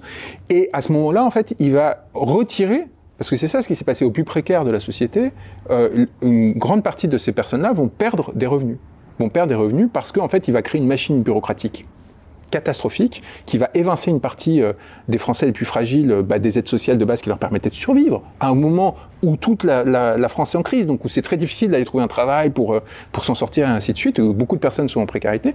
Et il fait ça Et peu importe en fait, parce qu'en fait, il, a réussi déjà avant même que ce soit rentré en application à trouver le point de chute euh, qui va suivre et ainsi et donc il va finir par se retrouver à la PHP où il va faire la même chose, il va piller les ressources de la PHP pour le coup factuellement, il va il va il va y avoir des accords avec des oligarques euh, comme Xavier Niel sur la question du, musée, euh, enfin des hôtels particuliers qui vont être vendus pour des pour, des sommes dérisoires qui vont être revendues par Xavier Niel après cinq fois plus cher. Enfin, il va gagner des dizaines de millions d'euros de plus-value au détriment de l'État. Ça, c'est des affaires de corruption pure. Après, il y a des affaires plus, plus, euh, plus distantes. C'est-à-dire, en fait, il va participer à la destruction de l'hôpital public pendant des années. Et après arrive la crise sanitaire. À ce moment-là, il dit, ah ben, on peut pas faire grand-chose. Finalement, du coup, on est obligé de vous confiner. On est vraiment désolé. Peut-être qu'on aurait pu faire autrement, mais c'était il y a cinq ans. Donc, et cette personne-là va être promue, comme vont l'être tous ceux qui ont participé au cabinet des ministres de l'époque. Jérôme, euh, Salomon, Benjamin Griveaux, Gabriel Attal et ainsi de suite, et, Olivier Véran, qui était très proche de Marisol Touraine. Et en fait, ils vont retrouver au moment où ils auraient dû être non seulement évincés, mais mis en prison, parce qu'en fait, ils ont amené à la mort de personnes,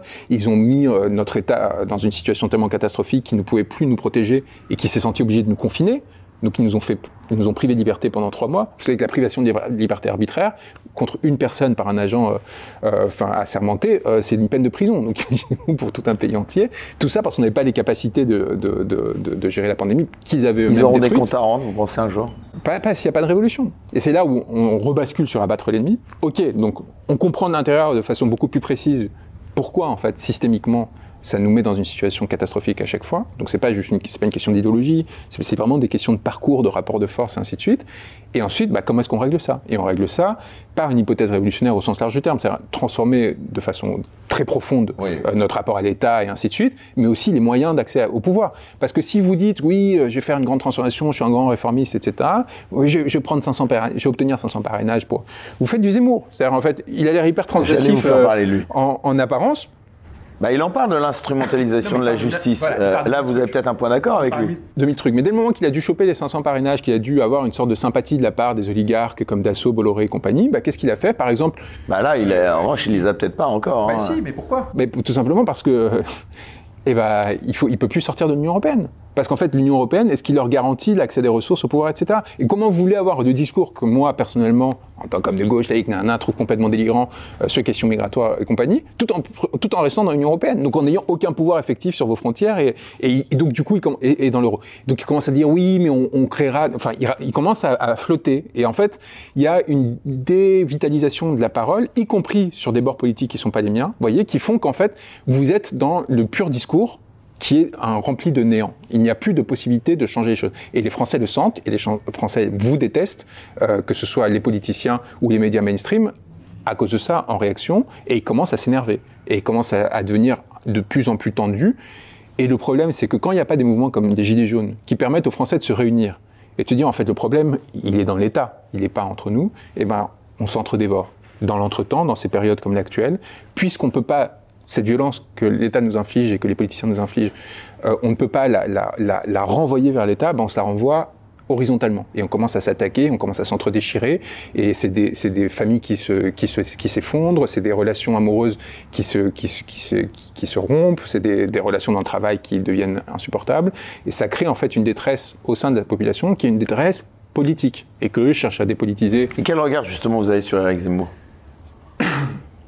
Moi, j'ai débattu avec lui en, janvier et j'ai trouvé en janvier 2020, donc avant qu'il soit, c'est un, un, débat qu'on peut retrouver sur YouTube qui est à mon avis intéressant parce que je trouve que justement c'est ça le problème, c'est quelqu'un qui, en fait va être dans un discours idéologique.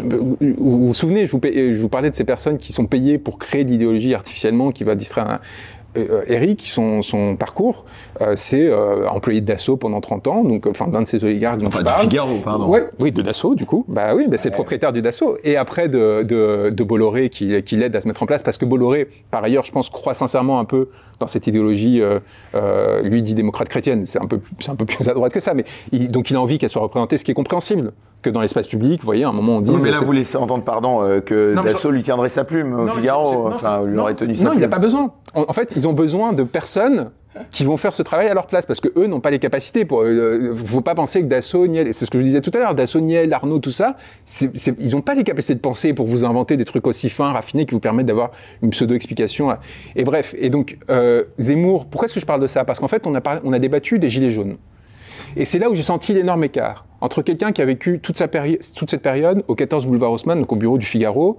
euh, en, train de regarder ça de ses fenêtres, pendant que nous, en fait, on défilait et qu'on on vivait en fait. Et et, et, et, il est pas et ça se voyait qu'il n'était pas descendu. Vous voyez qu'il n'était pas descendu entendre ces personnes-là, se mêler à elles, comprendre ce qui se passait. Et il vit dans cette virtualité depuis très longtemps et du coup il avait un discours qui était de l'ordre du discours, vous voyez, et face à une parole de quelqu'un, moi, moi, je portais la parole de ces gens-là très directement, et en fait, on, je pense qu'on sentait la différence à ce moment-là. On sentait qu'il y avait quelqu'un qui tentait une construction intellectuelle de bonne foi. Hein. Je pense pas qu'il, il, lui, il se voit pas, à mon avis, comme un soldat de quiconque et compagnie, mais, mais en fait, sa position socialement. Bah, un petit peu, hein, son mouvement s'appelle Reconquête. Non, non, mais comme soldat, je veux dire des oligarques, je veux dire, enfin, comme un stipendié, pas. Mais je pense qu'en fait, euh, c'est ce que je vous disais sur, en fait, structurellement, sa position sociale l'amène, en fait, à avoir euh, ce décalage sur le réel qui fait qu'il finit aujourd'hui par être complètement impuissant politiquement. Aujourd'hui, on est en, fin janvier 2022, après une vague d'adhésion populaire hyper importante, hyper, on a vu en fait que ça s'est éteint très vite parce qu'il s'est, il s'est pris dans le jeu oligarchique et au lieu en fait de prendre sa distance par rapport à ça, en fait il s'est effondré dedans. Et donc du coup, encore une fois, idéologiquement parlant, moi j'aurais pu débattre avec lui, avoir une contradiction forte et, et, et, mais dans le dispositif actuel, ça ne vaut même pas la peine parce qu'en fait, ça tombe de lui-même parce que finalement, il y aura toujours un candidat plus puissant. Bah, en l'occurrence, ce sera probablement Emmanuel Macron on verra. Il n'y a jamais, on n'est jamais à la surprise. On est, ça aussi, c'est quelque chose d'important.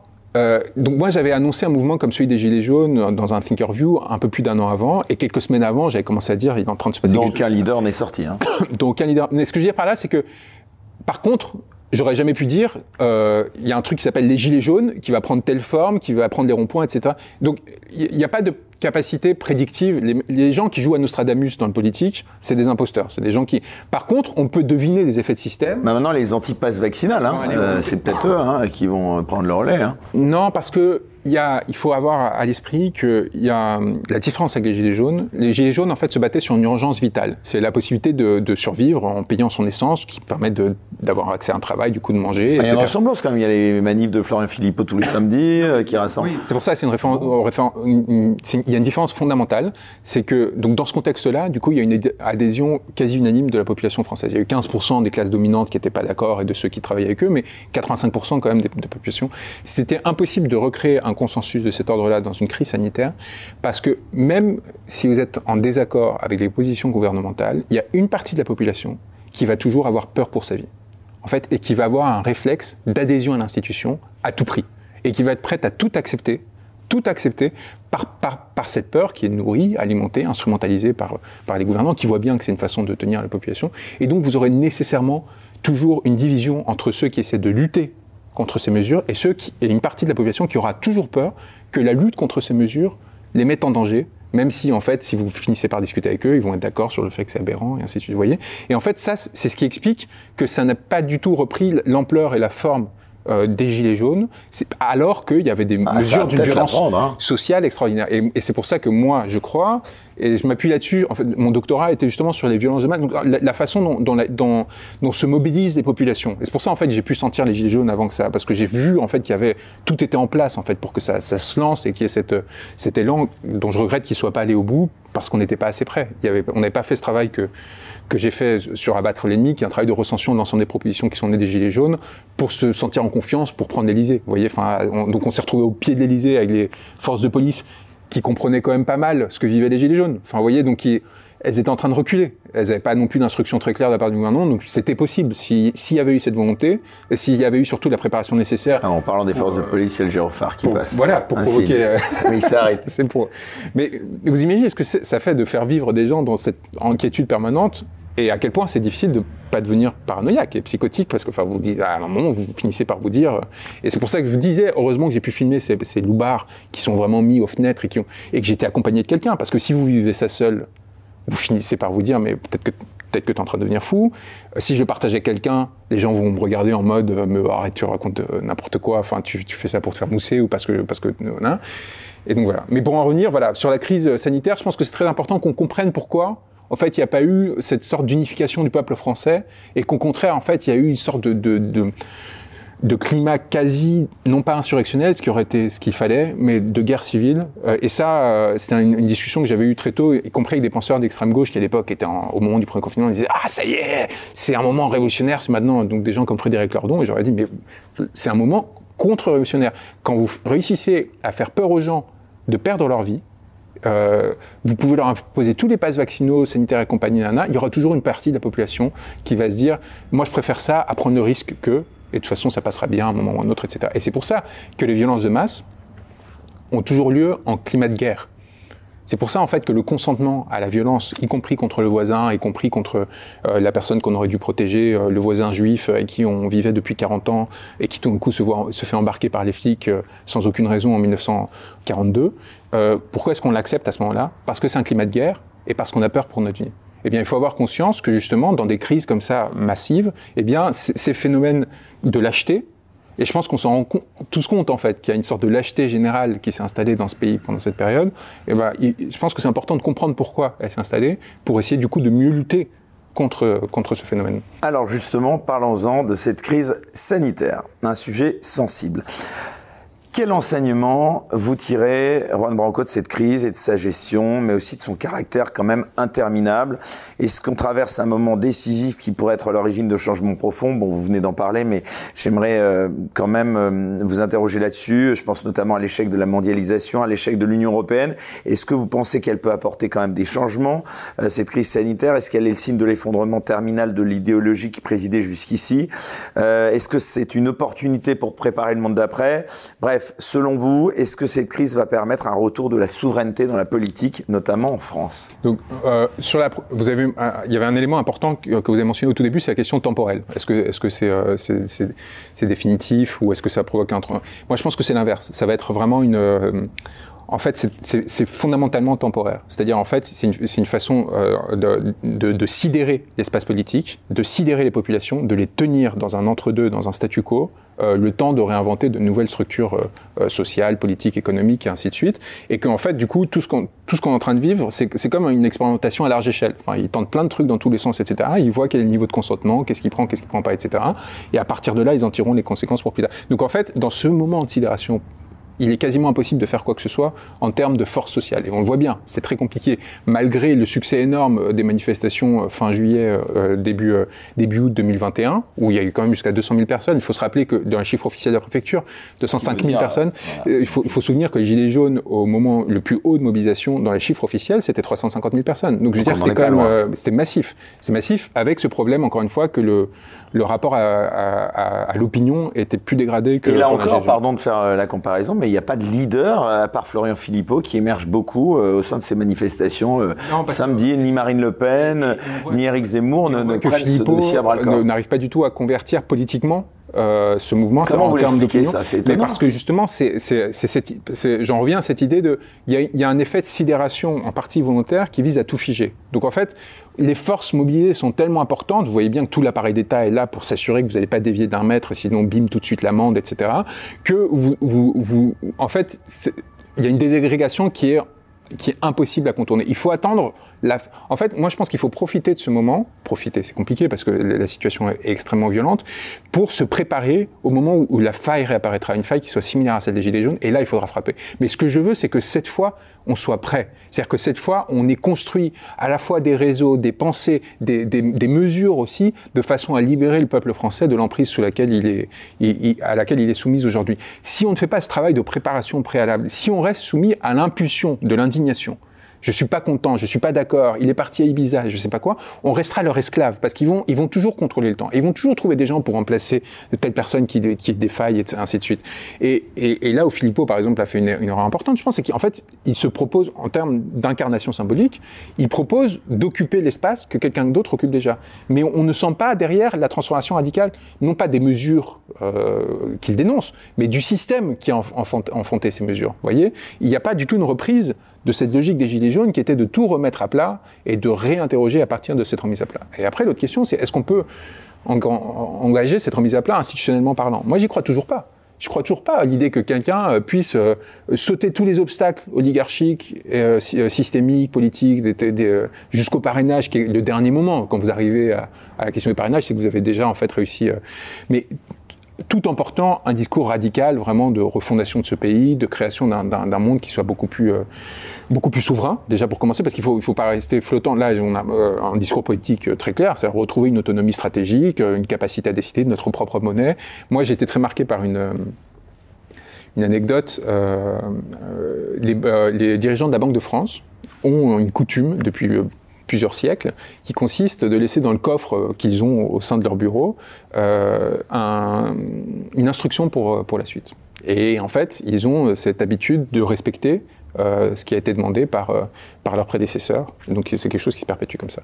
Et vers 1920, enfin à la fin des années 20, le, gouverneur de la Banque des France qui partait a laissé dans son coffre euh, une, une, lettre dans laquelle il demandait à ce que un siècle plus tard, il y ait un billet de 100 francs ou de 50 francs, je sais pas, à l'effigie de Marcel Proust parce qu'il avait adoré la recherche du temps perdu et qu'il considérait que c'était un, un, des plus grands, un plus grands écrivains français. Qui aurait pu imaginer à cette époque qu'il n'y aurait, pas de billet français ou dans lequel on pourrait mettre une icône nationale qui permette justement de créer du sens, de dire voilà, on se retrouve autour de cette figure qu'on est légitime, et qu'on serait à la place non seulement avec une autre monnaie sur laquelle on n'a pas de contrôle, mais en plus une monnaie sur laquelle qui, qui a tellement pas de sens qu'on est obligé de mettre des faux symboles, parce que, enfin, il faut le rappeler quand même, sur les euros, c'est des faux bâtiments on a inventé une sorte d'iconographie pour donner, parce qu'en fait, on n'arrivait pas à se mettre d'accord sur quelles étaient les incarnations du pays, ainsi, enfin, de, de l'Union européenne, etc.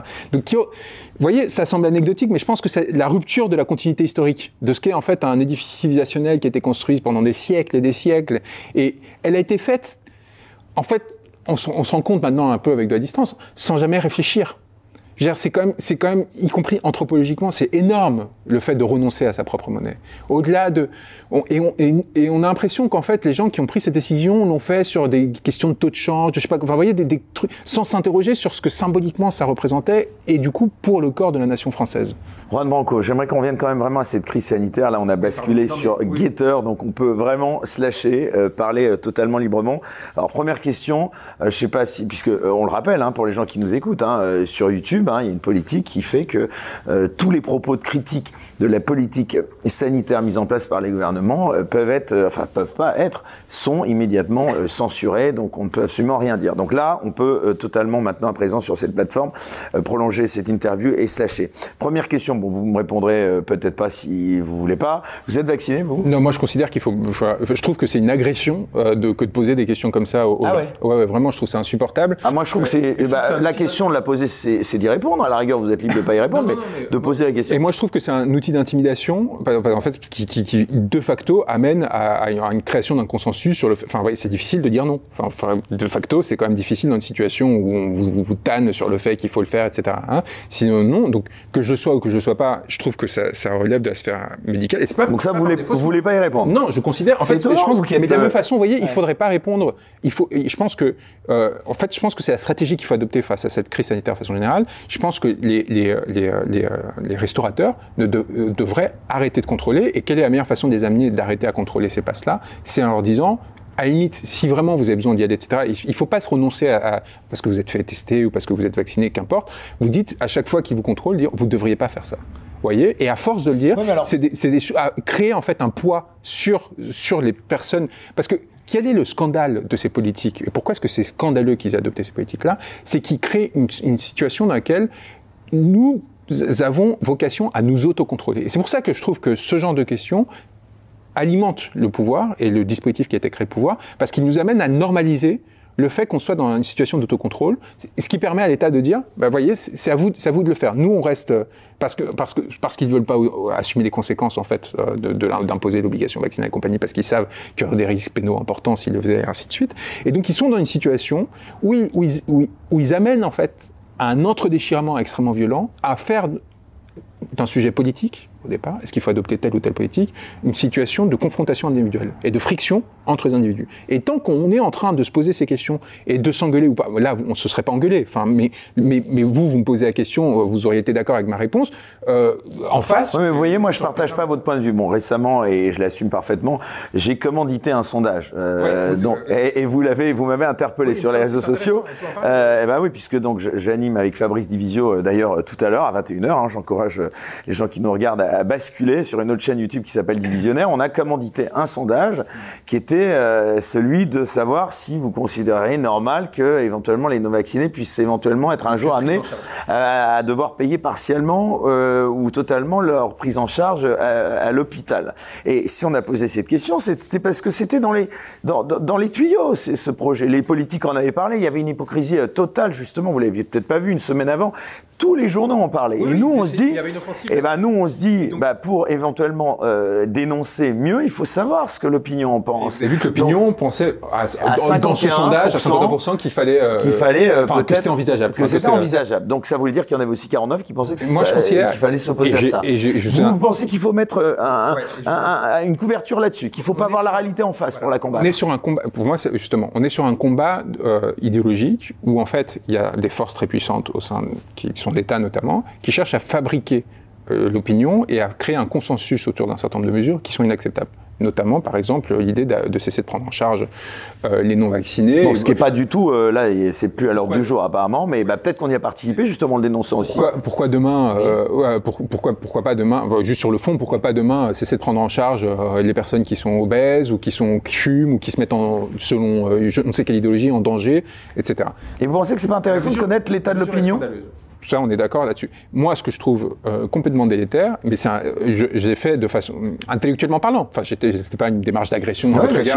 C'est de dire, moi, je pense que en, en, posant la question, dans un dispositif de pouvoir qui est un sondage, qui voyez, vous êtes en train de légitimer la question. Or, cette question, ah bah elle, elle on n'a pas le droit de. Si on commence à. je crois qu'on a le droit de poser toutes les questions. Mais ce genre de questions, en fait, elle, elle, elle, elle contribue en fait, elle contribue à marginaliser des populations qui sont déjà, font déjà l'objet, en fait, d'un siège euh, extrêmement violent. Et donc, évidemment qu'on peut euh, poser toute question euh, d'un point de vue légal. Et pour la liberté d'un point, de, voilà, d'un point de vue légal, on peut poser toutes les questions. Mais par contre, moi, j'ai le droit de trouver la question indécente et de reprocher à quelqu'un d'avoir posé une question parce que je considère. Vous pensez pas que c'est là, vous regardez le j'ai vu la réponse. non, bah non, j'ai fait les deux. Ce qu'a dit Fabrice Division. J'ai fait les deux. C'est-à-dire, j'ai dit la réponse. On devrait plutôt s'indigner avant de s'indigner de la question qui est posée. C'est plutôt de s'indigner de la réponse qui est apportée. Moi, la, la réponse apportée m'a fait du mal l'a fait voir y avait. C'est la euh, réalité, pardon, euh, maître, euh, j'ai envie de dire. Donc, je divise les deux. Par rapport, par rapport au, fait de voir qu'une majorité des Français à un moment a envisagé, à un moment c'est un En tout cas, si jamais, voilà la question. Que ça puisse être légitime de cesser de prendre en charge. Ça, c'est quelque chose qui me blesse profondément. Mais le fait qu'on se dise, euh, on va mettre cette question dans le débat public. Alors certes, vous n'étiez pas à l'origine. c'est pas nous qui mettions la question dans le débat public. Vous y participez et, vous, et bah, après, après vous, êtes, vous êtes journaliste, vous n'êtes pas idéologue. Enfin, vous n'êtes pas dans, vous, vous, posez toutes les questions, etc. Mais moi, moi, j'ai le droit, par rapport à cet espace médiatique qui commence à poser ces questions, de me dire, c'est pas opportun, si, par rapport au, combat que vous avez que vous avez mené par ailleurs, parce que vous donnez quand même des paroles à des gens, ainsi de suite. Je trouve que là, c'est un, un contresens. en fait, vous, allez à contresens de, de ce, parce que vous participez à une légitimation de ces mesures-là qui auraient pu être instrumentalisées. Ah là, c'est intéressant. Vous voyez, moi, je partage pas votre point de vue, mais j'entends. Parce que si le résultat avait été inverse, peut-être que là, vous auriez dit, vous avez raison de la poser. Cette non, je trouve que cette question, en fait, elle pose problème. Je trouve que le fait d'envisager euh, qu'on puisse adopter une telle mesure. Vous pensez pas qu'il y avait 80% de gens qui avaient dit non, c'est scandaleux, vous auriez été le premier à nous dire bravo, regardez, Monsieur Macron. Je pense que là-dessus, c'est, je, pense que je suis honnête là-dessus, vraiment. Je pense qu'il y, a vraiment un truc qui, qui là, en fait, euh, était. Euh, mais c'est pas. Bon, En tout cas, je rassure les gens qui nous regardent, il n'y avait pas du tout d'arrière-pensée. je ne suis pas du tout commandité par des forces Tout l'intérêt du, du, débat. ce sondage, il avait été commandité par des gens justement comme Fabrice Divisio et moi qu'on peut pas suspecter d'être trop proche sur ce dossier euh, de la politique du gouvernement. on peut, on peut reconnaître, euh, enfin pardon, moi je peux considérer que vous avez fait une erreur et vous considérez que c'est pas une erreur. Enfin vous voyez, mais après on peut se rendre compte qu'on a fait une erreur ou dire bah non en fait. Mais alors ce qui est intéressant, pardon, de revenir, donc là je vous ai demandé si vous étiez vacciné, je respecte tout à fait votre droit. Là encore, je pense que la question j'ai le droit de la poser. Oui, bien sûr. Et mais j'incite les gens à ne pas y répondre. Enfin vraiment. Il n'y a jamais de question indiscrète avec des réponses. Non, bien sûr. Mais je pense que c'est important que les gens cessent de répondre et que et qu'ils fixent parce que moi en fait j'ai accepté d'y répondre très longtemps, d'en parler parce que c'est une question qu'on se pose tous dans la sphère intime évidemment, enfin, parce que c'est un enjeu quand même à la fois politique, intime. Et j'incite les gens à, essayer de recréer une barrière qu'on a complètement perdue, qui est de dire, il y a un espace qui est l'espace du médical, Enfin, on n'a on a, on a pas ça. mais aujourd'hui, le passe vaccinal. Un cancer, si vous avez, je sais pas, on n'a pas, donc on n'a on n'a pas à rentrer dans l'autre de, de, cette façon-là. Vous voyez, c'est quelque chose qui appartient à chacun. Et ça, c'est je pense que c'est un propos politique parce que justement, la stratégie du gouvernement, bah, c'est de donner l'impression, voilà, C'est de donner l'impression qu'en fait c'est normal de, de, rentrer si profondément dans, dans, le rapport au consentement de l'autre, etc. Et, et c'est pour ça que j'incite juste, et c'est une façon de donner l'exemple, de dire mettez une barrière, mettez une barrière, parce que de toute façon c'est bah, pas un argument. non mais c'est vacciné, c'est pas un Pardon, c'est intéressant. Vous me dites, vous me dites que vous acceptez pas de me répondre sur le fait que vous soyez vacciné ou pas, mais en revanche, euh, ça veut dire de facto, vous trouvez pas ça étonnant qu'aujourd'hui euh, un restaurateur euh, puisse vous demander votre passe vaccinale et donc, oui, mais donc il faut dire, il faut refuser. Mais c'est ce que je dis, et il faut leur dire, vous ne devriez pas faire ça à chaque fois que vous y soumettez, parce que par exemple, vous êtes obligé de prendre un train ou, et que vous avez un contrôle. Euh, vous devriez dire, vous, devrez, en fait accroître la charge mentale sur ceux qui acceptent de participer, de façon à, pousser à ce que ça déraille à un moment. Vous voyez qu'à un moment, les, ils, on finisse par arrêter et, qu'on rende impuissant. parce que là, ils jouent avec nous. C'est-à-dire qu'ils nous imposent à la chaîne des obligations à, chaque fois plus croissantes, et ils voient qu'on suit. Vous voyez, et ils voient qu'on suit, et quand on ne suit pas, en fait, on, se retrouve complètement isolé. Euh, la façon de ne pas suivre aujourd'hui, c'est de renoncer euh, à aller au restaurant, à aller au cinéma, aller parfois, enfin, avoir un travail, etc. Et moi, moi, moi, je pense qu'il faut rentrer dans un rapport de résistance plus actif par le mot, déjà évidemment. Alors c'est pas, pas grand chose, mais c'est quand même, c'est toujours gênant. Mais si vous créez de la gêne pour le mec qui vient vous contrôler en disant là, vous devrez, vous voyez, il faut, il faut, il faut accroître un petit peu la difficulté. Et après, c'est là aussi où euh, où, euh, où, la question de la politicité euh, de la crise, est, pour moi, c'est plus un, un, moment de suspension qu'autre chose. C'est il faut contourner. En fait, il faut contourner de mille façons euh, d'autres. Dès le moment qu'on a, qu'on a la, la certitude. Alors, je vais la poser différemment la question. Si tant est que vous n'étiez pas vacciné, sans me le dire, euh, comment la contourner? Bah, c'est, d'abord, c'est très compliqué. C'est de plus avoir de vie sociale, ne plus aller au restaurant, ne plus aller au cinéma. Il y a des façons qui ne sont. Qui, et alors, Enfin, on précise qu'il y a beaucoup de gens déjà qui vont pas au restaurant, naturellement, hein, qui n'ont pas les moyens d'y aller. Donc, c'est là où on rentre dans, dans on, on, a compris, c'est une question qui est, qui est, au cœur de la situation actuelle. C'est-à-dire qu'on a, on a compris que les relais institutionnels euh, servaient à rien. C'est-à-dire qu'on n'est pas du tout protégé par le Conseil d'État, on n'est pas du tout protégé par le Conseil constitutionnel par rapport aux, dérives des liberticides pardon, de notre gouvernement. On n'est pas protégé par nos représentants, à part quelques-uns qui. Euh, Ça vous choque, Laurent Fabius, président du Conseil constitutionnel? Non, ce qui me choque, c'est les décisions qui sont prises. Enfin, c'est juste, c'est un scandale, mais, mais massif, quoi. Ça, vraiment, ça me, ça me c'est pas, ça, ça me choque pas. En fait, fils consultant chez McKinsey, j'ai entendu ça. ça, ça fait partie de l'endogamie, en fait, cette idée de, de lien euh, structurel. Moi, ce qui me choque plus encore que ça, c'est que le, le, ce que j'ai appris il y a quelques jours, c'est que le délégué euh, en charge de l'État de, des missions de consulting, euh, son fils, a été recruté chez McKinsey là. C'est-à-dire que celui qui attribue les contrats directement, vous voyez, Laurent Fabius, il n'a pas attribué le contrat de McKinsey directement à... à, à donc c'est moins grave. Enfin, ça pose question, ça, ça, mériterait débat, etc. Mais là, on a quand même carrément la personne qui décide à qui il donne les contrats de consultant aux grands, aux grands machins comme McKinsey et compagnie. Son fils a fini par être recruté. Pardonnez-moi, moi, il est peut-être brillant, son fils. Peut-être qu'il a fait HEC et puis tout ça et qui correspond parfaitement au, moule de, ses cabinets de conseil. Il y a quand même, il y a quand même, ça pose quand même lourdement question, quoi. Il y a quand même une question de, conflit d'intérêt qui est massive et euh, qui, correspond à des intérêts qui touchent, enfin, c'est des, des, millions d'euros. C'est pas, c'est pas anodin. Donc ça, c'est des questions qui sont, qui sont pas portées pareil sur le parce que euh, on en revient un peu à cette idée de Gabriel Attal et Stéphane Séjourné. Oui, mais c'est l'intime, peut-être que le fils n'a pas payé pour le père, ce qui est vrai aussi. Mais en fait, tout ça, il faudrait le mettre dans le débat. il faudrait qu'il y ait une transparence telle qu'on puisse se dire, oui, bon, bah finalement, en fait, peut-être que c'est pas grave. Ou alors peut-être que c'est très grave. Donc ça, c'est sur la question des conflits d'intérêts. Sur la question, une fois qu'on n'a pas de relais institutionnel, j'en reviens à cette idée, comment est-ce qu'on lutte? Enfin, une fois qu'on qu qu voit en fait que les manifestations servent à rien ou à pas grand-chose, que les débats parlementaires servent à rien ou à pas grand-chose, etc., on se retrouve dans une situation où la seule résistance envisageable, c'est une résistance individuelle. Et là, vous avez toute la chape de plomb qui vous dit, mais vous êtes dangereux pour la société, faut se rappeler, pendant des mois, on a prétendu que les vaccins protégeaient de la contamination. Donc, c'est-à-dire qu'en fait, vous n'êtes pas vacciné, vous contaminez les autres. Ça, c'est quand même, on, pendant des mois un mensonge, Incroyable. un vrai mensonge. Et, et, et voyez, il n'y a pas eu ce moment médiatique qui devrait exister dans une société saine, qui dire, OK, on a raconté n'importe quoi, on est désolé, on repart à zéro, à partir de cette nouvelle donne, en fait, ce n'est pas vrai. En fait, ce qu'on vous a raconté n'est pas vrai. Et on re-réfléchit du coup, est-ce que ça a du sens de faire tel, de prendre telle mesure ou telle mesure? Ça, ça n'a pas été fait, ça glisse. Mais moi, les deux moments d'ailleurs, pour reprendre juste sur ces questions d'information qui m'ont choqué le plus euh, pendant cette crise, c'est un, quand j'ai découvert que l'âge moyen des morts euh, du Covid en 2020, dans une étude de l'INSERM, d'un institut d'État, on peut les accuser, l'âge médian était de 85 ans, donc au-dessus de l'espérance de vie. Euh. donc là, j'ai, enfin, vous voyez, je suis allé chercher, enfin, c'était tellement énorme et, je voyais qu'il y avait tellement peu de réactions dans, les médias et dans les politiciens que je suis allé chercher le rapport, j'ai lu en détail pour me dire attendez, mais c'est bien un rapport qui existe vraiment, c'est bien l'INSERM qui a publié, c'est pas pas une source qu'on pourrait contester ou etc. Non, non, c'était vrai. Ça, c'était le premier moment où je là j'ai eu un, un, détachement par rapport au discours vraiment fort. Et le deuxième, ça a été euh, quand j'ai découvert les chiffres sur le nombre de morts par tranche d'âge et que j'ai vu qu'en fait, je me suis, enfin, qu'on nous avait mis une campagne médiatique délirante sur le fait qu'il y avait des jeunes qui étaient en réanimation, qui mouraient, qu'on a, qu'on a filmé des visites de ministres qui montraient, regardez, il y a des jeunes, c'est un scandale, je sais pas quoi, et que j'ai vu, en fait, que le risque était littéralement inexistant. En fait, que c'était entre, je me souviens plus des chiffres exacts, j'ai pas envie de dire une bêtise qu'on se retrouve sur quoi que ce soit, mais j'invite à retrouver des études statistiques sur le nombre de morts par tranche d'âge. Je pense que sur 2020, entre, entre les 20 et 40 ans, c'était entre 100 et 200 personnes du Covid. Et en fait, on comprend que c'est des gens qui avaient des comorbidités, tous.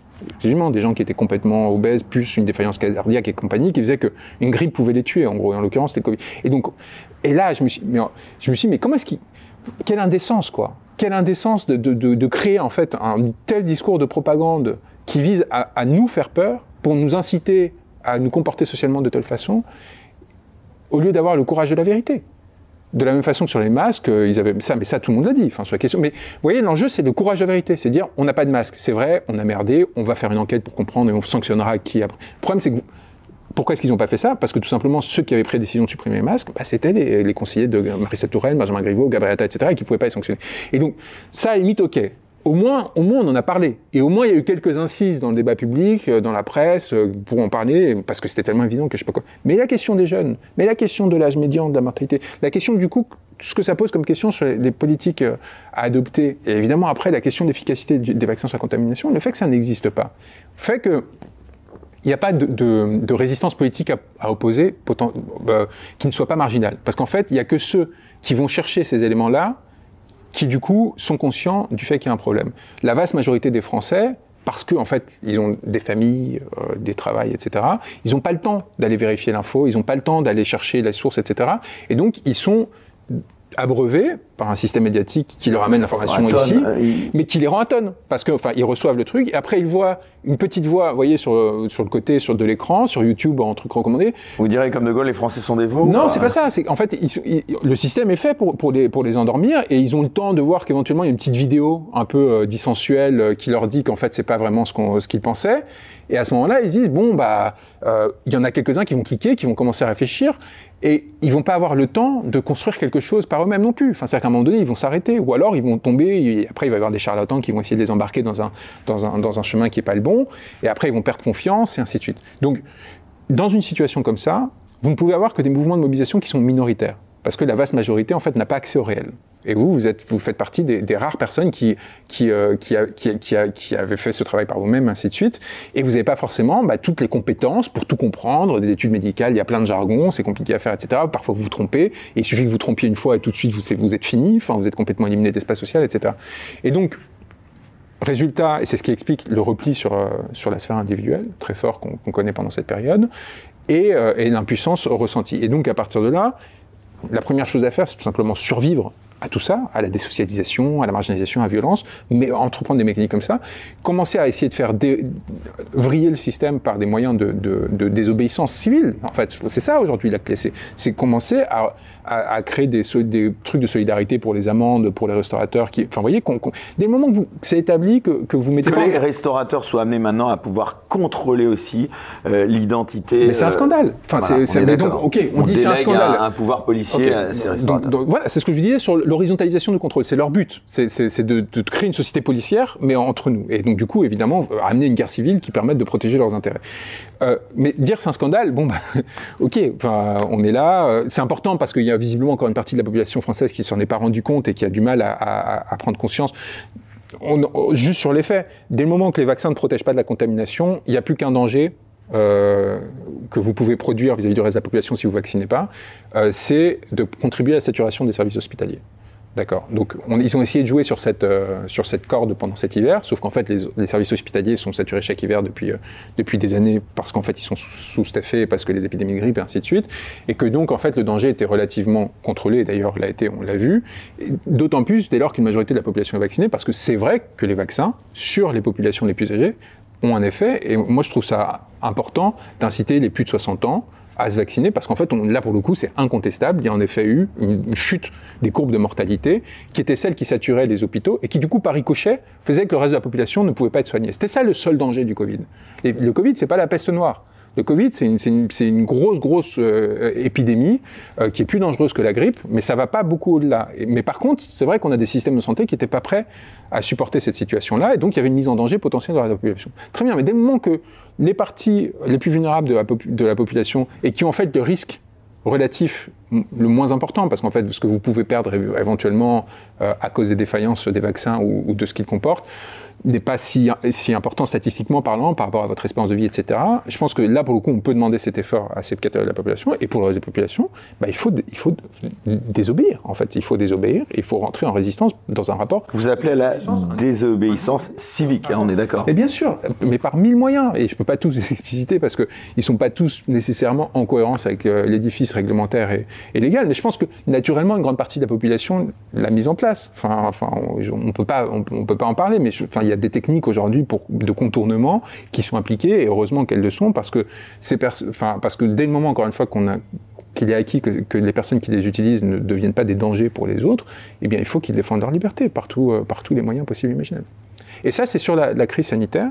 Mais encore une fois, il faut pas, il faut, la crise sanitaire, c'est un moment et un bloc dans un bien plus grand bloc qui est le système économique et politique actuel qu'il faut bouleverser. Et si on met toute l'énergie que sur les mesures sanitaires, en fait, d'une partie, on, on, perd une partie de la population qui a peur légitimement parce qu'il euh, y a une phobie qui a été créée euh, dans leur esprit, ainsi de suite. Et on perd, on perd aussi l'angle d'ensemble, c'est-à-dire les raisons pour lesquelles, en fait, on est en train de, de se retrouver de plus en plus écrasé au sein de cette société. Dernière question, Juan Branco, on arrive bientôt au terme de cet entretien, de ce long entretien. Euh, cette crise sanitaire, ça dit quoi de l'état de notre civilisation, selon vous? Ben, Moi, quand j'ai vu votre sondage, je me, oh, les résultats, pour le coup, j'ai eu un, un, symptôme de fin de civilisation. Je me disais, on est en train de perdre, en fait, euh, des valeurs tellement fondamentales qu'on, enfin, c'est-à-dire qu'on est prêt à ne pas soigner des personnes qui n'ont pas fait ce qu'on espérait qu'ils feraient, et ainsi de suite.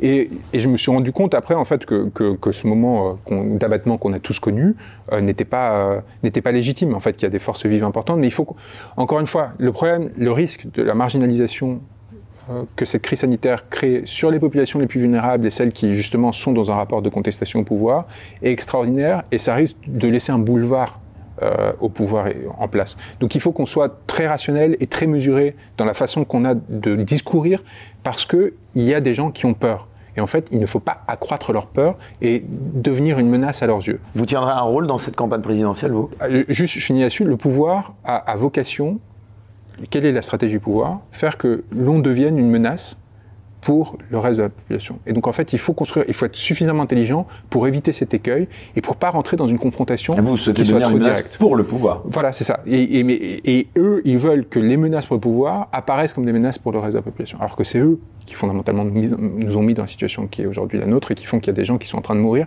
de façon de plus en plus large c'est pas la question du Covid, c'est la question des suicides, c'est la question de la misère sociale, c'est la question de la, désocialisation, ainsi de suite, qui provoquait déjà avant la crise 10 à 15 000 morts par an, juste le chômage. Imaginez-vous toutes les autres formes de précarité. Imaginez-vous aujourd'hui euh, les chiffres qui sont actuels. Donc pour sauver ces gens, en fait, il faut qu'on ait cette intelligence de prendre du surplomb et, de, et, et, de structurer des mouvements qui vont les bouleverser, pas par le truchement de l'élection, pas par le truchement, parce que c'est un objet de distribution, c'est une source de distribution de place, l'élection. C'est pas ça l'enjeu. Mais justement par la constitution d'une nation, à nouveau. La France, à un moment donné, s'est constituée comme nation. En 1789, il y a eu la phase bourgeoise, où on fait un coup d'État, euh, en gros, à Paris.